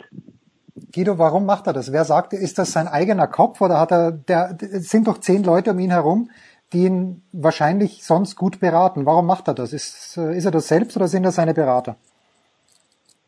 Äh, ich bin mir noch nicht ganz sicher, wer es letztendlich ist. Ich glaube, dass sie alle so ihre Quäntchen dazu beitragen und dass das dann zusammen diesen großen Haufen ergibt. Hm. Ähm, ich möchte auch niemandem in die Beine springen. Weder Stefan, sein PR-Manager, noch äh, Verbandspräsident, Trainer, Betreuer, wer alles um ihn rum ist, äh, Frau, äh, er selbst. Ich glaube, die tragen alle ein bisschen dazu bei, aber bei all der Routine, die es gibt, bei all dem, was man schon mit Hermann Mayer erlebt hat und so weiter, ja, man kennt das doch in Österreich, muss man doch die Erfahrung einfach ähm, gezogen haben, dass man sagt, ich weiß, wie ich mit so einer Thematik umgehe. Marcel, das ist ein Fehler, das ist ein riesen Fehler.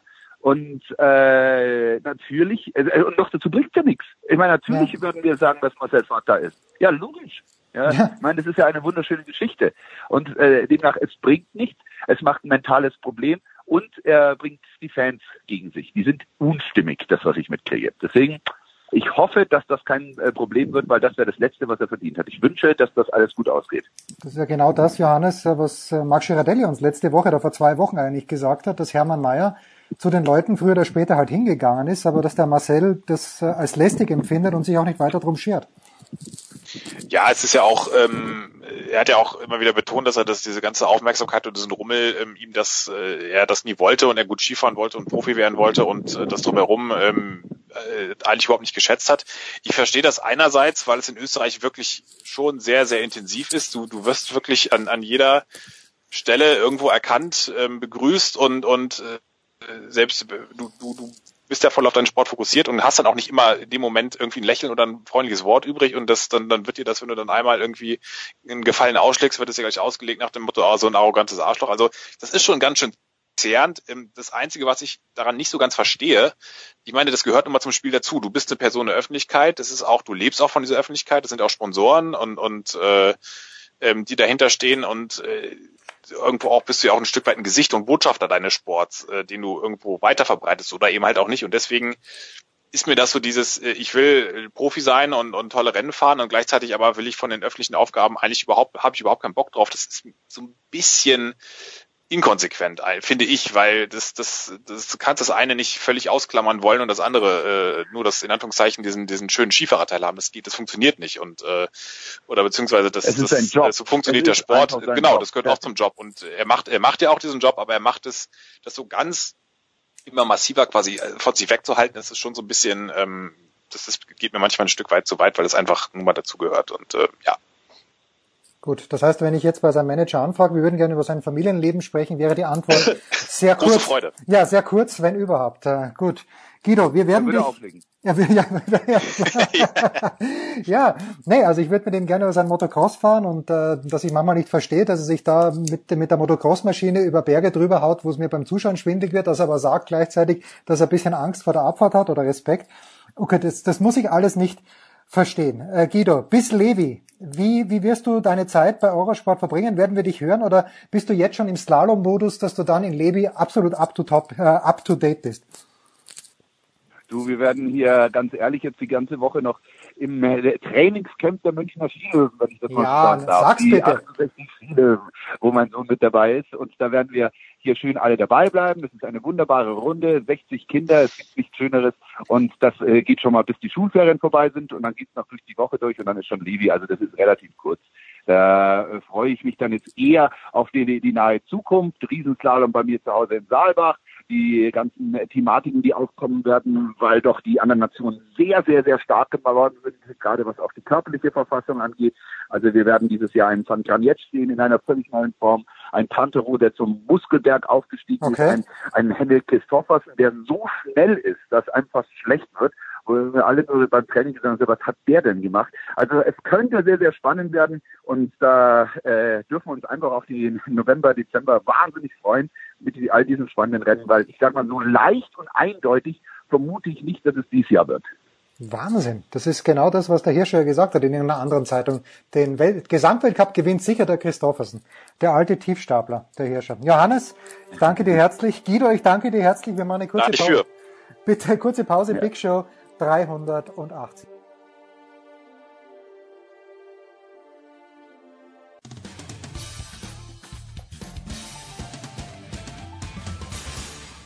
Hallo, hier ist Markus Windihock und ihr hört Sportradio 306.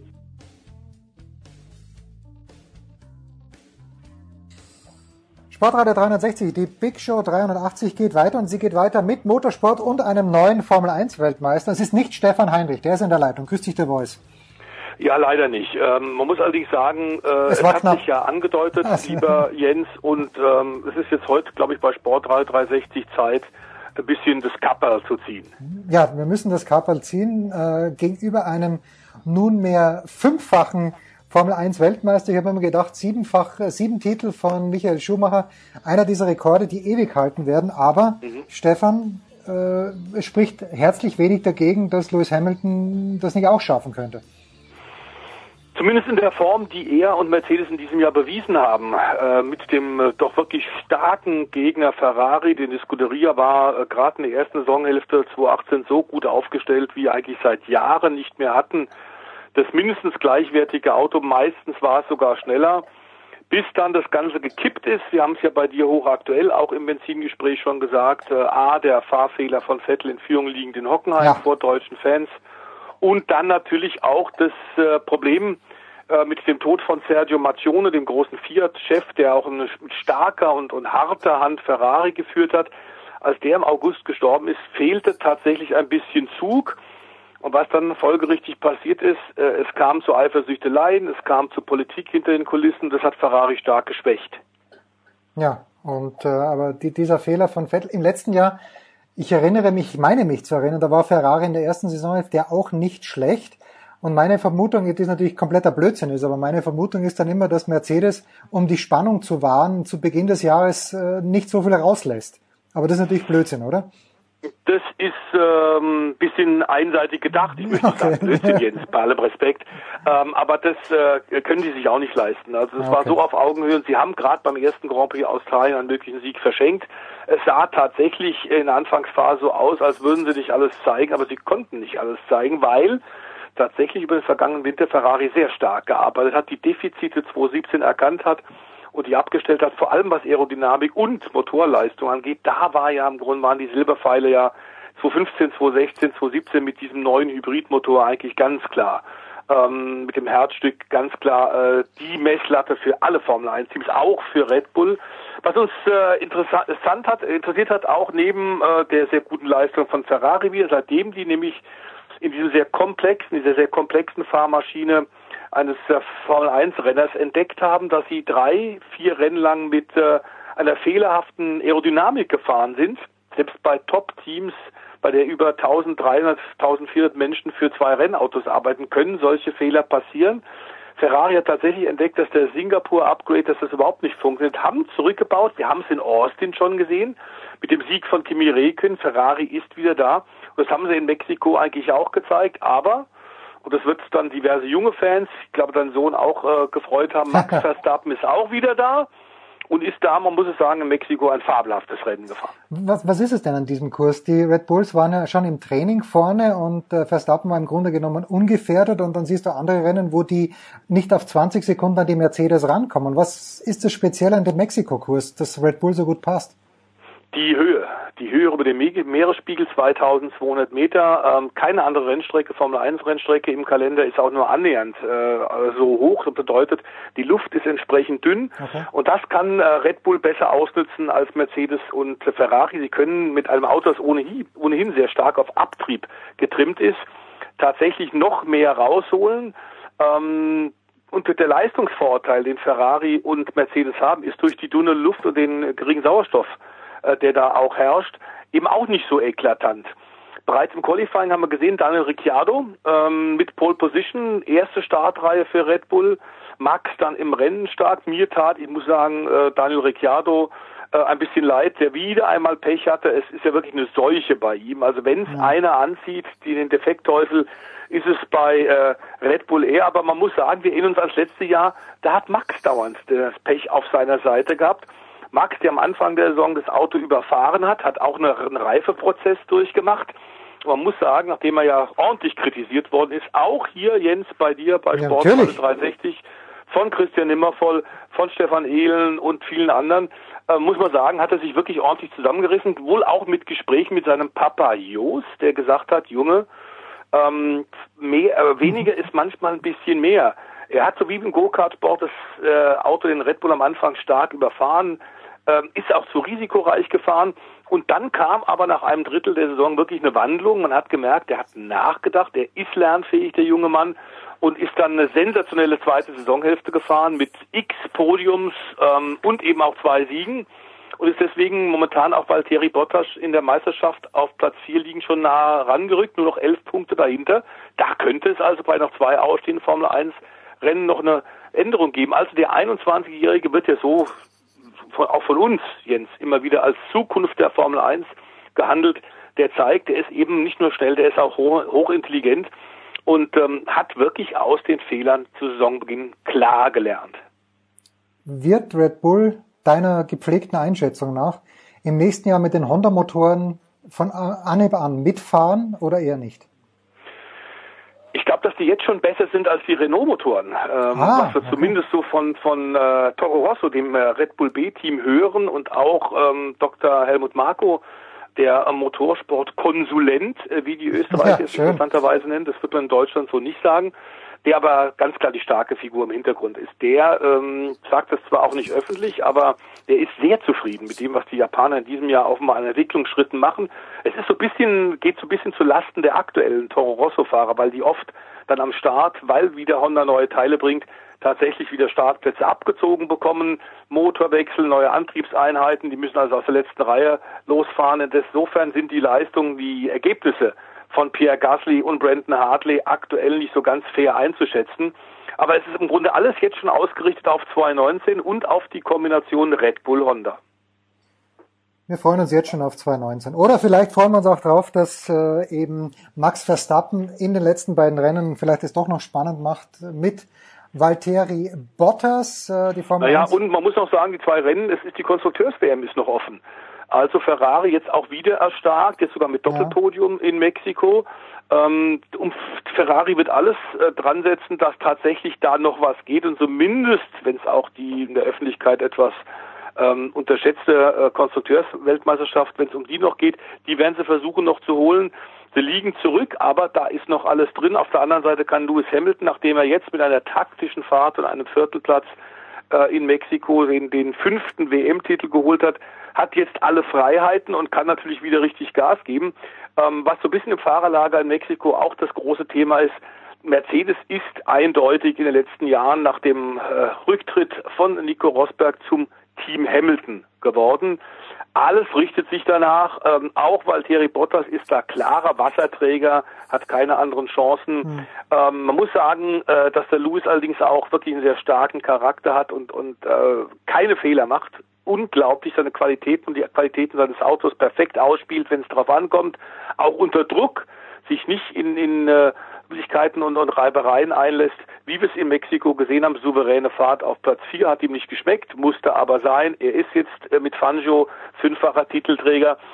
Ähm, und da muss Ferrari, glaube ich, noch ein bisschen nachbessern. Das ist so das Thema, die allgemeine Meinung im, im Fahrerlager, dass Ferrari ganz klar jetzt mehr sich auf Sebastian Vettel in der Zukunft konzentrieren sollte und mehr für ihn arbeiten soll und sich weniger ähm, darum streiten sollte, wer nun Rennleiter oder Renndirektor wird und was äh, Herr Binotto als Technikchef doch für weitere Verantwortung übernehmen könnte. Da sind momentan sehr viel Eifersüchteleien, da ist sehr viel Ego-Kampf hinter den Kulissen und äh, genau das macht Mercedes nicht.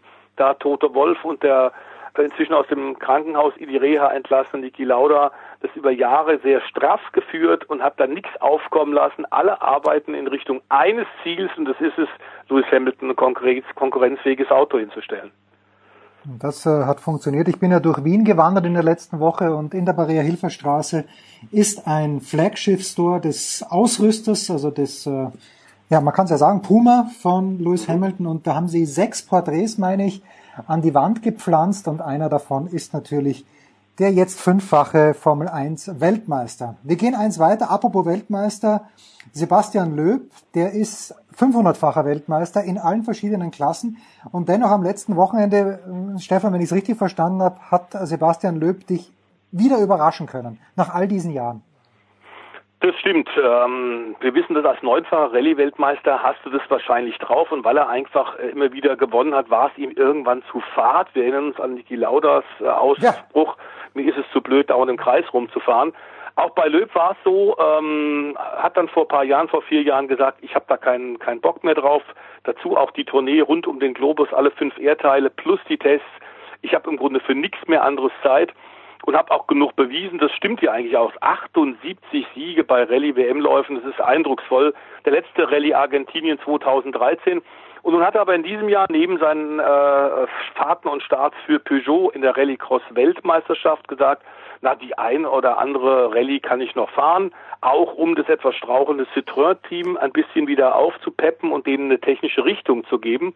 Hat er sich also wieder ein WRC-Auto gesetzt. Die ersten beiden Starts, da hat er zumindest Speed gezeigt, hat es aber nicht ins Ziel gebracht. Jetzt bei der Rallye Spanien, die kompliziert genug ist, weil auch mit Mischuntergrund, teilweise Schotter, teilweise Asphalt. Dazu die Witterungsverhältnisse im Oktober, auch in Spanien, ähnlich wie in Deutschland, auch das äh, nicht berechenbar. Und da hat er wieder seine ganze Routine ausgespielt und hat tatsächlich gewonnen. Zum ersten Mal für Citroën seit Menschengedenken und hat vor allem, der Schlüssel zum Sieg war eine mutige Reifenwahl, hat tatsächlich die ganzen aktuellen Stars, wie Thierry Neuville, der um den WM-Titel kämpft, mhm. wie der aktuelle Champion, ähm, nämlich äh, Sebastian Ogier, die hat er alle tatsächlich fair und square geschlagen und das war natürlich grandios. Und da Peugeot sich ganz kurzfristig entschieden hat, doch aus der Rallycross-WM zurückzutreten, ist jetzt natürlich so ein bisschen die Frage, na, er kann es ja immer noch, auch wenn er jetzt mit äh, 44 Jahren der drittälteste Fahrer ist, der jemals einen Rallye-WM-Lauf gewonnen hat. Und die anderen, das war zu Zeiten von Michel Mouton und Walter Röhrl, da erinnerst du dich auch noch gut dran, ein Hanno Mikula und Co. Die haben früher, da war das aber eine ganz, ganz andere Disziplin der Rallye-Sport. Da haben die gewonnen. Also in der heutigen Zeit ein so alter Fahrer, der immer noch so schnell ist, ist erstaunlich. Und da siehst du, es ist erst nicht alt, er ist erfahren. Und ähm, dass natürlich jetzt ein bisschen mehr Starts möglich sind, da arbeitet man hinter den Kulissen dran. Klar ist, er hat angekündigt, er wird die Rallye Dakar fahren. Ist ja dann auch im äh, November, Dezember. Lieber Jens, bei dir dann wieder ein Thema, die äh, größte Wüstenrallye und die schwierigste Rallye der Welt überhaupt in Südamerika. Die wird er auch in diesem Jahr wieder fahren und will die unbedingt gewinnen, wenn auch als ein Privatier. Aber ich glaube, das Material wird gut genug dafür sein. Weiß man denn, ich meine, in der Formel 1 ist ja so, der Vettel und der Hamilton, die haben sich jetzt am Ende des Jahres ja wirklich mit allergrößtem Respekt behandelt mhm. untereinander. Jemand wie der Löb und wie der Auger, das sind ja zwei, das ist ja nochmal die, ja, äh, die, äh, was soll ich sagen, Alpha-Tiere hoch zwei. Ja. Mögen die, reden die miteinander? Können die miteinander? also früher haben die nicht miteinander geredet, weil der Auger ist nämlich dann, äh, als er auch bei Citroën war und ist da aufgebaut worden, ähnlich wie mh, ein Jahrzehnt zuvor der Löb. Da waren tatsächlich, du hast völlig recht, zwei Alpha-Tiere, die unter einem Teamdach nicht miteinander konnten. Ähm, klar, jeder hat äh, Nummer 1 Status gefordert, jeder konnte gewinnen und das ging nicht gut. Äh, Löw war schon da, war der Platzhirsch, also musste Ogier gehen, aber ich glaube, er hat den Wechsel zu VW nicht bereut, ist ja da auch mehrfach Weltmeister geworden. Und jetzt, weil sie beide auch etwas älter und reifer geworden sind, haben sie ganz großen Respekt voneinander und das, du hast recht, Lenz ähnelt, ähnelt so ein bisschen, lieber, lieber Jens, dem, was wir äh, in Mexiko gesehen haben nach dem Rennen, waren ja schöne Fernsehbilder auch, tatsächlich Vettel gleich auch zu Hamilton rübergegangen und äh, wirklich äh, ihm, äh, ihm gratuliert. Ähm, denn die beide, die äh, wissen, was es bedeutet, auf diesem Niveau Wochenende für Wochenende zu fahren und über so lange Zeit äh, gegenzuhalten, die wissen, was der andere kann. Und genau den Eindruck hat man jetzt auch inzwischen, äh, dass Löb und Ogier sich auf Augenhöhe begegnen können. Kurioserweise könnte es im nächsten Jahr sein, dass die wieder Teamkollegen werden. Löb will nicht mehr Vollzeit-Rallye-Fahrer sein, das ist klar. Ogier ist der Nummer 1 Fahrer bei Citroën. Er wird Ford verlassen, zu Citroën zurückgehen. Und ähm, insofern war es wichtig, wie die sich jetzt begegnen. Ja. Genau bei dieser Rallye in Spanien. Der erste äh, Sieger Löb, Ogier hat mit Platz zwei allerdings auch die Führung in der Rallye-Weltmeisterschaft damit wieder übernommen. Inzwischen scheinen sie reif genug zu sein, dass das funktioniert. Und damit hat dann Citroën möglicherweise ein Luxusproblem. Die haben nämlich dann zwei Super Seps unter einem Dach. ja, das äh, stimmt. Da gibt's dann äh, vielleicht Probleme, wie gerade angesprochen wird. Für mich übrigens die Rallye-Fahrer, also nur von meinem bescheidenen Motorsportverständnis her, fast die besseren Autofahrer als die Formel-1-Fahrer. Oder ist das jetzt zu böse? Die ewige Diskussion, und ja, da muss natürlich dann auch ein Walter Röhrl dazu einbeziehen, ja, das ist ja klar, ähm, ja. der das natürlich ganz, ganz genauso sieht. Wobei, ich glaube, inzwischen hat auch die Rallye-Szene ähm, Respekt aus der Formel 1 bekommen. Wir haben ja auch ein paar Leute, die es versucht haben. Du darfst, darfst nur an Robert Kubica erinnern, ja. ähm, der nach seinem schweren, schweren Unfall, ähm, der seine Formel 1 Karriere ja beendet hat, ähm, tatsächlich dann auch äh, nach Genesung wieder weiter Rallyes gefahren ist und das nicht schlecht, aber Rallye-WM-Läufe gewinnen konnte er nicht. Ich glaube, es gab in 60er, 70er Jahren eine Menge, Menge Leute, die immer hin und her gewechselt sind. Inzwischen alles so speziell, dass das kaum noch passiert. Aber wenn man einen Hamilton oder wenn man Vettel fragen würde, ich glaube, die wissen ganz genau, auf welchem Niveau die Rallye-Akteure da eben auch fahren. Und Ogier hat äh, im Übrigen ein Red Bull Formel 1 Auto auch schon mal getestet und kam damit auf dem Red Bull Ring, auf dem Spielberg hervorragend zurecht. Okay. Also das sind natürlich schon sehr universell Spitzenautofahrer, keine Frage. Na gut. Das ist das eine. Und das Schöne aus deutscher Sicht ist, äh, was ich nicht wusste, aber deswegen habe ich ja Stefan Heinrich äh, in der Leitung. Es gibt einen deutschen Motorradweltmeister, der mit einem sehr deutschen Namen um die Ecke kommt. Es ist Fritz Stimmt. Berger. Es ist Fritz Berger. Äh, nicht so ganz. Alias, könnte man sagen, alias Sandro Cortese mit italienischen Vorfahren ist völlig klar, aber tatsächlich in der Nähe von Ulm groß geworden, fährt auch für den Ulmer Motorsportclub. Ähm, ist GP3 Weltmeister vor einigen Jahren geworden, hat dann versucht tatsächlich der Schwabe in der GP2 Fuß zu fassen, fünf durchwachsene Jahre, das hat nicht so richtig funktioniert. Man musste einen Schritt zurückgehen, hat dann eine Chance bekommen, tatsächlich in der Supersport Weltmeisterschaft der relativ seriennahen Klasse mit 600 Kubikzentimeter Motoren und Motorrädern im Rahmen der Superbike WM zu fahren und im allerersten Jahr in diesem Jahr hat er gleich den WM-Titel gewonnen. Ähm, und das, das haben nun wirklich tatsächlich, da ist er in einem sehr exklusiven Zirkel, nur andere drei Motorradrennfahrer in der langen, langen Geschichte der Motorradweltmeisterschaft geschafft, nämlich Johnny Cecotto, John Koczynski und Max Biaggi, dass die also in einer klassischen Motorrad-WM-Klasse und in einer Superbike-Supersport-Klasse Weltmeister werden konnten. Da ist er der vierte. Ähm, und das muss man sagen, ist für einen 28-Jährigen natürlich jetzt äh, eine hervorragende Leistung. Der hat es auch beim Finale jetzt in Doha sehr cool und hat da überhaupt nichts anbrennen lassen, auch wenn dann einige Entscheidungen tatsächlich noch hinter den Kulissen von einem Sportgericht ihm die Sache noch schwerer gemacht haben. Der ist inzwischen tatsächlich in den vielen Jahren, in denen er fährt, auf WM-Ebene ein ganz, ganz ruhiger äh, Kollege geworden, hat das toll gemacht und damit jetzt also herzlichen Glückwunsch Sandro Cortese und das Calio Yamaha Team Supersport Champion in diesem Jahr nach einer grandiosen Saison und das ist absolut verdient, ähnlich wie der Titelgewinn von Hamilton in der Formel 1. Johnny Cecotto übrigens, ich glaube, wir haben ja schon mal drüber ge gesprochen. Mhm. Johnny Cecotto für mich vom Namen her eigentlich der größte Motorradfahrer aller Zeiten. Oder fällt uns da jetzt jemand ein, der, der irgendwie noch einen, einen herrlicheren Namen hätte. Aber Johnny Na, Will Power ist zum Beispiel natürlich auch ein hervorragender Name für einen Rennfahrer. Man würde auch sagen, das müsste man, gäbe es den nicht, müsste man sich diesen Namen ja. einfallen lassen. Australier, der bei den Indycars sehr erfolgreich fährt. Und dann hat man einen Scott Speed. Ah ja, natürlich. Ja, ja, Scott Speed, der ja auch, wie du weißt, US-Amerikaner lange für äh, Toro Rosso gefahren ist in der Formel 1 und jetzt auch in der Rallycross in Amerika unterwegs. Also es gibt schon ein paar da, bei denen man denkt, so kann man doch wirklich nicht heißen. Heißt aber so, ich hatte mal im Übrigen auch, wenn wir über Namen sprechen, mal einen Chef äh, bei Eurosport in Paris, der neu kam und dann haben sie uns den Namen gesagt und habe ich gesagt, nee, nee, das kann nicht sein. äh, Gary Lovejoy. Ja, Entschuldigung, wenn, wenn der Name Programm ist, dann hat er alles richtig gemacht. Gary Lovejoy und dann habe ich den natürlich, als wir uns kennengelernt haben, ein Brite, der dann in Paris angefangen, habe ich dann, äh, nachdem wir gemerkt haben, der hat ein bisschen Humor, habe ich gesagt, ja, wissen Sie was, als ich gehört habe, dass Sie kommen, habe ich gesagt, Sie müssen aus dem Pornogeschäft kommen, hat er sehr gelacht. Ja. Er hat gesagt, nein, er kann mir dezidiert versichern, er ist verheiratet, hat Kinder, ja. er wüsste, wie es geht, aber er wird das nicht kommerziell machen, äh, dafür die Arbeit jetzt im Sender. Na bitte.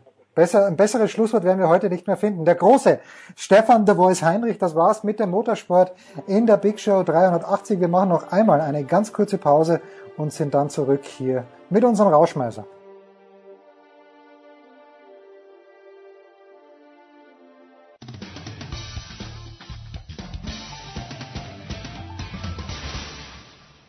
Hallo, hier ist Karina Wittüft und ihr hört Sportradio 360. So, die Big Show 380. Wir gehen in die, in den Schlusssprint, möchte ich sagen, in den Spurt und wir nehmen Mittwochabend auf. Gerade hat Dominik Thiem in Paris gegen Gilles Simon gewonnen. Durchaus beeindruckend, auch wenn er sich ein bisschen rausgezittert hat am Ende, aber 6-4, 6-2, das war sehr souverän und ich freue mich, dass wir ein paar Minuten über Tennis sprechen können mit zwei Herren, die bei Sky letzte Woche aktiv waren. In dieser Woche weiß ich von Paul Häuser, dass er schon aktiv war. Servus Paul. Servus, bonjour. Bonjour. Und der Marcel Meinert hat letzte Woche Basel, meine ich, durchkommentiert. Marcel, bist du diese Woche auch in Bercy am Start? Ja, voll, volles Rohr. Volles, volles Rohr. Rohr. Bonsoir. Bonsoir. Und Marcel, du hast dich natürlich äh, akribisch, so wie man dich kennt, auf Rafael Nadal vorbereitet. Jetzt zieht ja. Rafael Nadal aber vor seinem Erstrundenspiel gegen Fernando Verdasco raus. Die Bauchmuskeln waren es diesmal, nicht das ledierte Knie. Was sagt uns das hinsichtlich äh, eines möglichen Saisonendes von Rafael Nadal? Was sagt dir das? Du bist ja der Mediziner in unserer Runde. Also erstmal fand ich das eine sehr kuriose Situation heute. Ich sitze nämlich bei Sky Sport News HD im Studio und äh, fabuliere. Das ist ja ein äh, wunderbar enges Rennen werden wird zwischen Djokovic und Nadal im Kampf um die Nummer eins und ich gehe, wie man dann ja so neudeutsch sagt, aus dem Set heraus und dann wird mir zugerufen, äh, in dieser Sekunde hätte Nadal rausgezogen. Ich sage, super, warum erzählt ihr mir das nicht vorher? Guckt in mein, auf mein Handy und sehe, dass der Häuser mir die SMS schon vor fünf Minuten geschickt hat. Ja, das ist Wahnsinn. Also wenn ich da in der Sendung, äh, Paul, entschuldige, schon auf äh, mein Handy geguckt hätte, hätten wir das da noch frisch mit einbauen können. So ist es nicht der Fall. Ähm, ich gehe davon aus, dass er in London nicht spielen wird, ohne jetzt sein Leibarzt zu sein, aber ich glaube, dass er sich so eine, so eine Quälerei, so ein Quatsch wie im vergangenen Jahr, als er hingefahren ist und dann nach einem Match ähm, gemerkt hat, es geht nicht so, wie er möchte. Äh, also deswegen glaube ich, wenn es irgendwelche Zweifel gibt äh, und das Ding nicht komplett ausgeheilt ist und äh, das glaube ich fast, dass das nicht funktionieren kann, wenn es jetzt eine Geschichte ist, die spontan aufgetreten ist, würde ich, dass er London nicht in Nummer eins hier. Ja, Novak Djokovic wird das Jahr als Nummer eins beenden. Ich war am Montag in Paris, äh, bin für einen Tag hingeflogen, am Abend wieder zurück.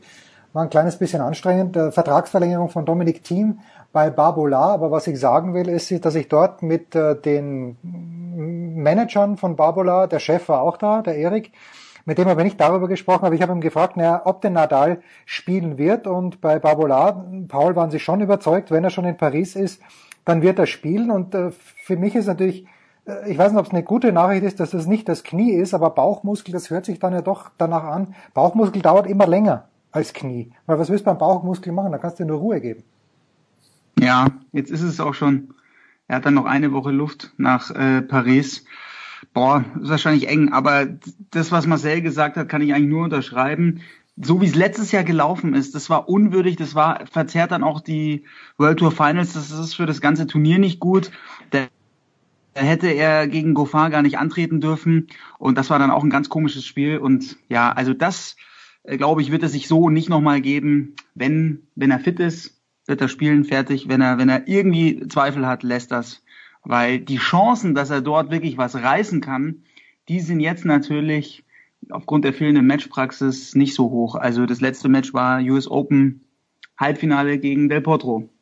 Ja, und da ist er nach zwei Sätzen von dannen geschlichen. Heute Nachmittag, Mittwochnachmittag, Marcel, die deutsche Nummer eins, Alexander Zverev.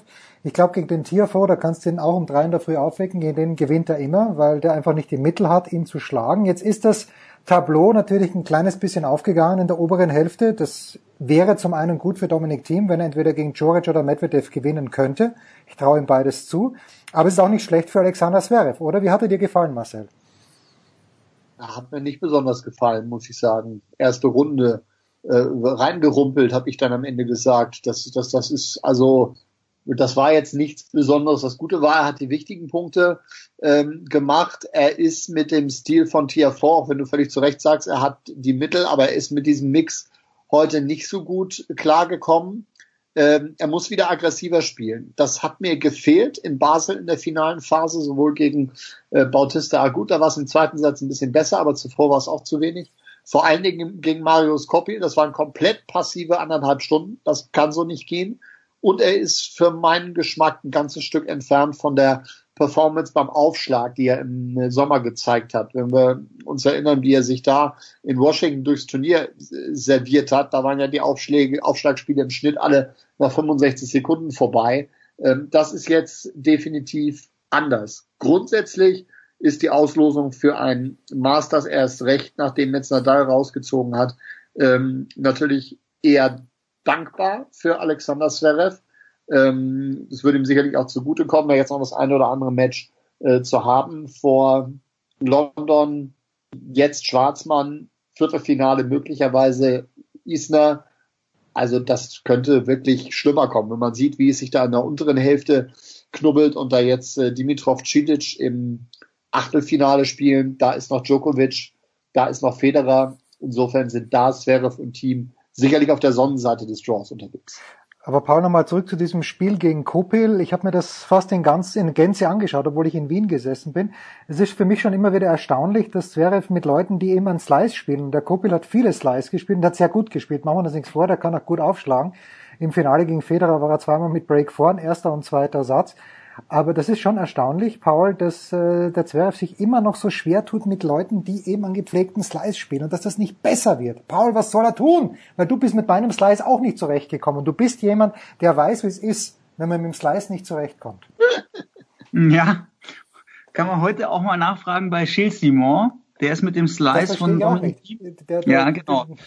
Also, never underestimate the slice. The good old slice. Das ist einfach ein fantastisch, ein fantastisch ekliger Schlag. Wirklich. Da kann man sich viele Gegner so ein bisschen vom Leib halten, gerade auf, boah, auf diesen schnellen Hallenböden, wo dann der so wegrutscht. Wenn der, wenn der weg, also, und Kopil, ja, Kopil hat, hat diese berühmte Karrierewoche einfach gehabt, äh, wo alles, alles dann auch noch läuft, wie der die Big Points gegen Zverev gespielt hat, bis auf am Ende zweiter Satz, der Tiebreak, da hat er dann vielleicht mal ein bisschen angefangen nachzudenken, oh, ich schlag hier die Nummer fünf der Welt und hat dann Doppelfehler serviert und den Tiebreak verloren. Aber dass er dann auch im dritten Satz noch die Körner hat und wieder so gut aufschlägt, wieder so gut mithält, er hat es dann auch erzwungen. Und was, was mir bei Zverev dann nicht gefallen hat, in diesem Duell, dass er eigentlich dann auch in diesen entscheidenden Punkten oft der Passivere war, dass er von Kopil weggedrückt wurde. Klar hat er ein mächtiges Spiel, dieser Kopil, und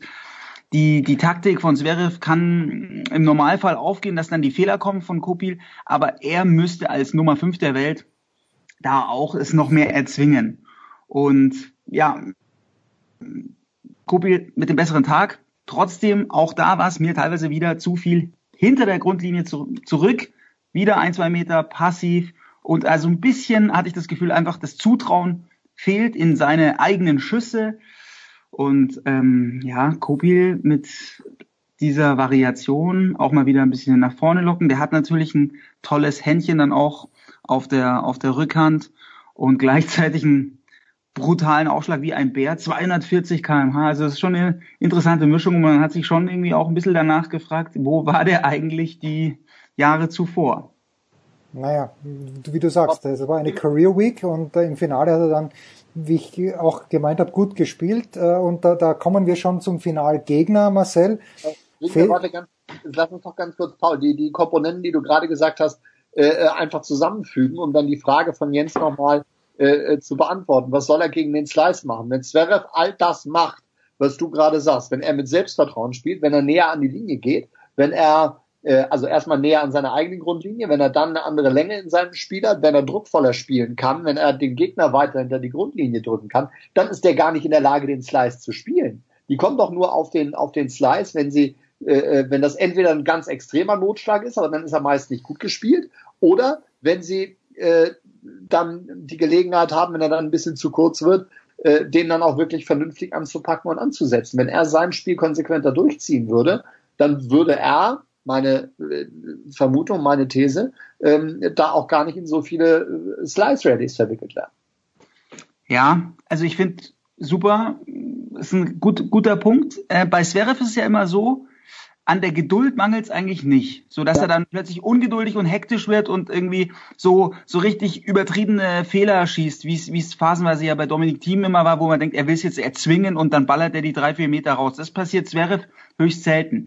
Aber diese Momente, wo er dann eine Chance hat und vielleicht auch mal selber mit einem Slice Angriffsball nach vorne stürzt, so richtig und dann wirklich dieses Zutrauen in sein Volleyspiel hat. Da bin ich halt gespannt, dass da wird die Arbeit mit Lendl dann vielleicht für 2019 da auch entscheidend sein, dass er in diesem Transition Game nach vorne kommen, den Punkt beenden, es selber erzwingen, weil er bringt ja eigentlich alles mit, um da vorne mit seiner Reichweite die Dinger tot zu machen. Und heute gegen TFO waren so ein paar Volleys dabei, wo ich mir gedacht habe, hey, das sieht doch schon ganz gut aus. Der hat er sich doch auch auf jeden Fall schon gewaltig verbessert. Der Volley ist immer noch, ja, ein schwächeres Element in seinem Spiel, natürlich.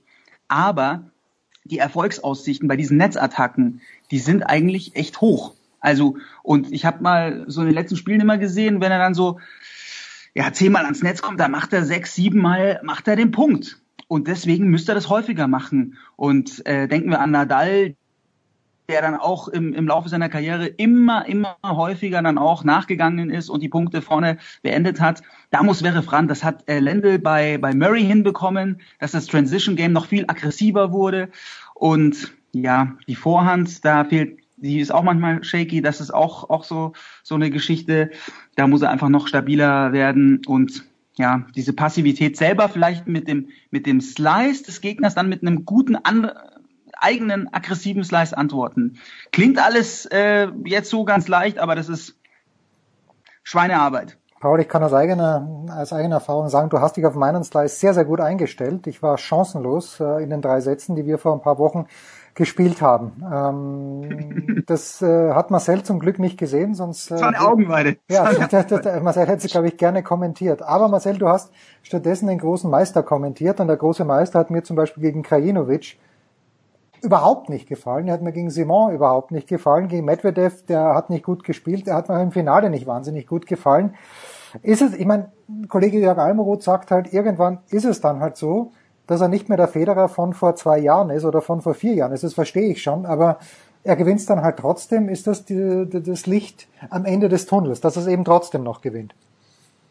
Ja, ja, wahrscheinlich. Das ist, ähm, also ich habe so die ganze letzte Woche ein bisschen gezweifelt. Ist das jetzt äh, ein, ein Formtief oder ist das nochmal so eine, so eine kleine Delle, weil gerade diese Leistungen diese engen Matches nun in Basel sind ja extrem ungewohnt.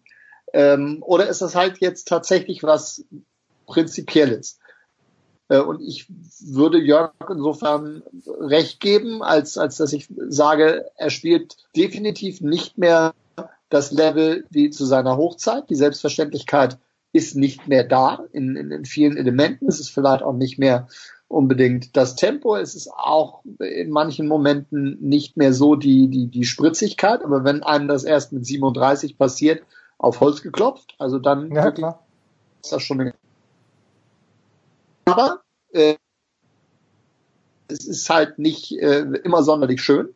Aber er macht die richtigen Punkte. Das hat er in, in Basel konsequent, zumindest wenn es dann äh, wirklich ans Eingemachte ging. Äh, auch in den dritten Sätzen gut gemacht. Ähm, aber komplett, da war jetzt kein einziger äh, Gegner aus den, lass mich nicht lügen, Top 20 dabei. Ja, ja. Äh, ich hatte zwischendurch einmal gesagt, also wenn ich den jetzt irgendwie gegen einen, in der derzeitigen Verfassung gegen einen Topmann äh, sehen würde, der richtig gut drauf ist, dann glaube ich, müsste man sich Sorgen machen. Dann wäre das nicht mehr ähm, der Roger Federer, den wir gewohnt sind. Und dann würde es sich für Federer auch nicht mehr gut anfühlen, der in Basel auch gesagt hat, also wenn ich gewinne, ist ja alles gut.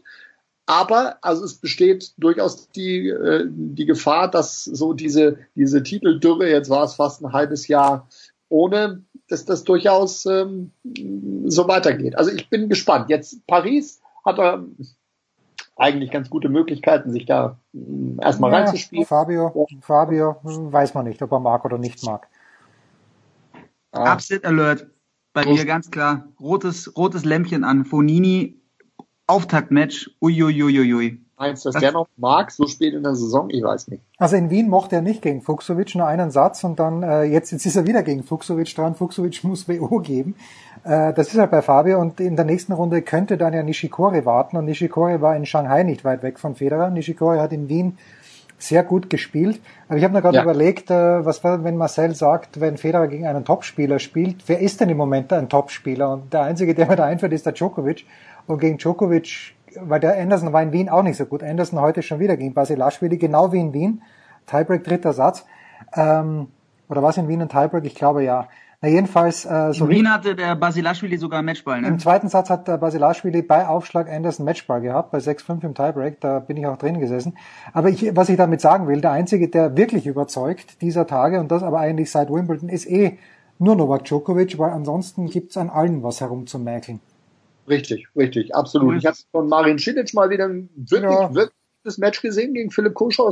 Das fand ich schon gut, okay. aber das war, das war davor halt nichts. Ja. ja, also das ist ja auch überhaupt nicht stabil. Äh, insofern ist aber gut, das macht es natürlich dann auch spannend, auch in Richtung äh, World Tour Finals. Ich war ganz geschockt, dass Jack Sock mal wieder ein Match gewonnen hat. Unglaublich.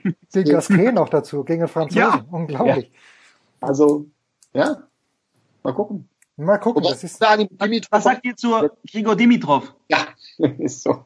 Ja, was sagst du, Paul? Wenn, wenn du das Thema schon aufs Tableau bringst, ich sag, Nein. Also erstmal rein optisch. Rein optisch. Ach, ja, rein die, optisch. Die, die, Frisur von Schill Müller hat die Karriere nicht beendet. Sie setzt sie fort auf dem Kopf von Grigor Dimitrov. Haben die Sandplatz-Götter geschrieben. Götter getwittert.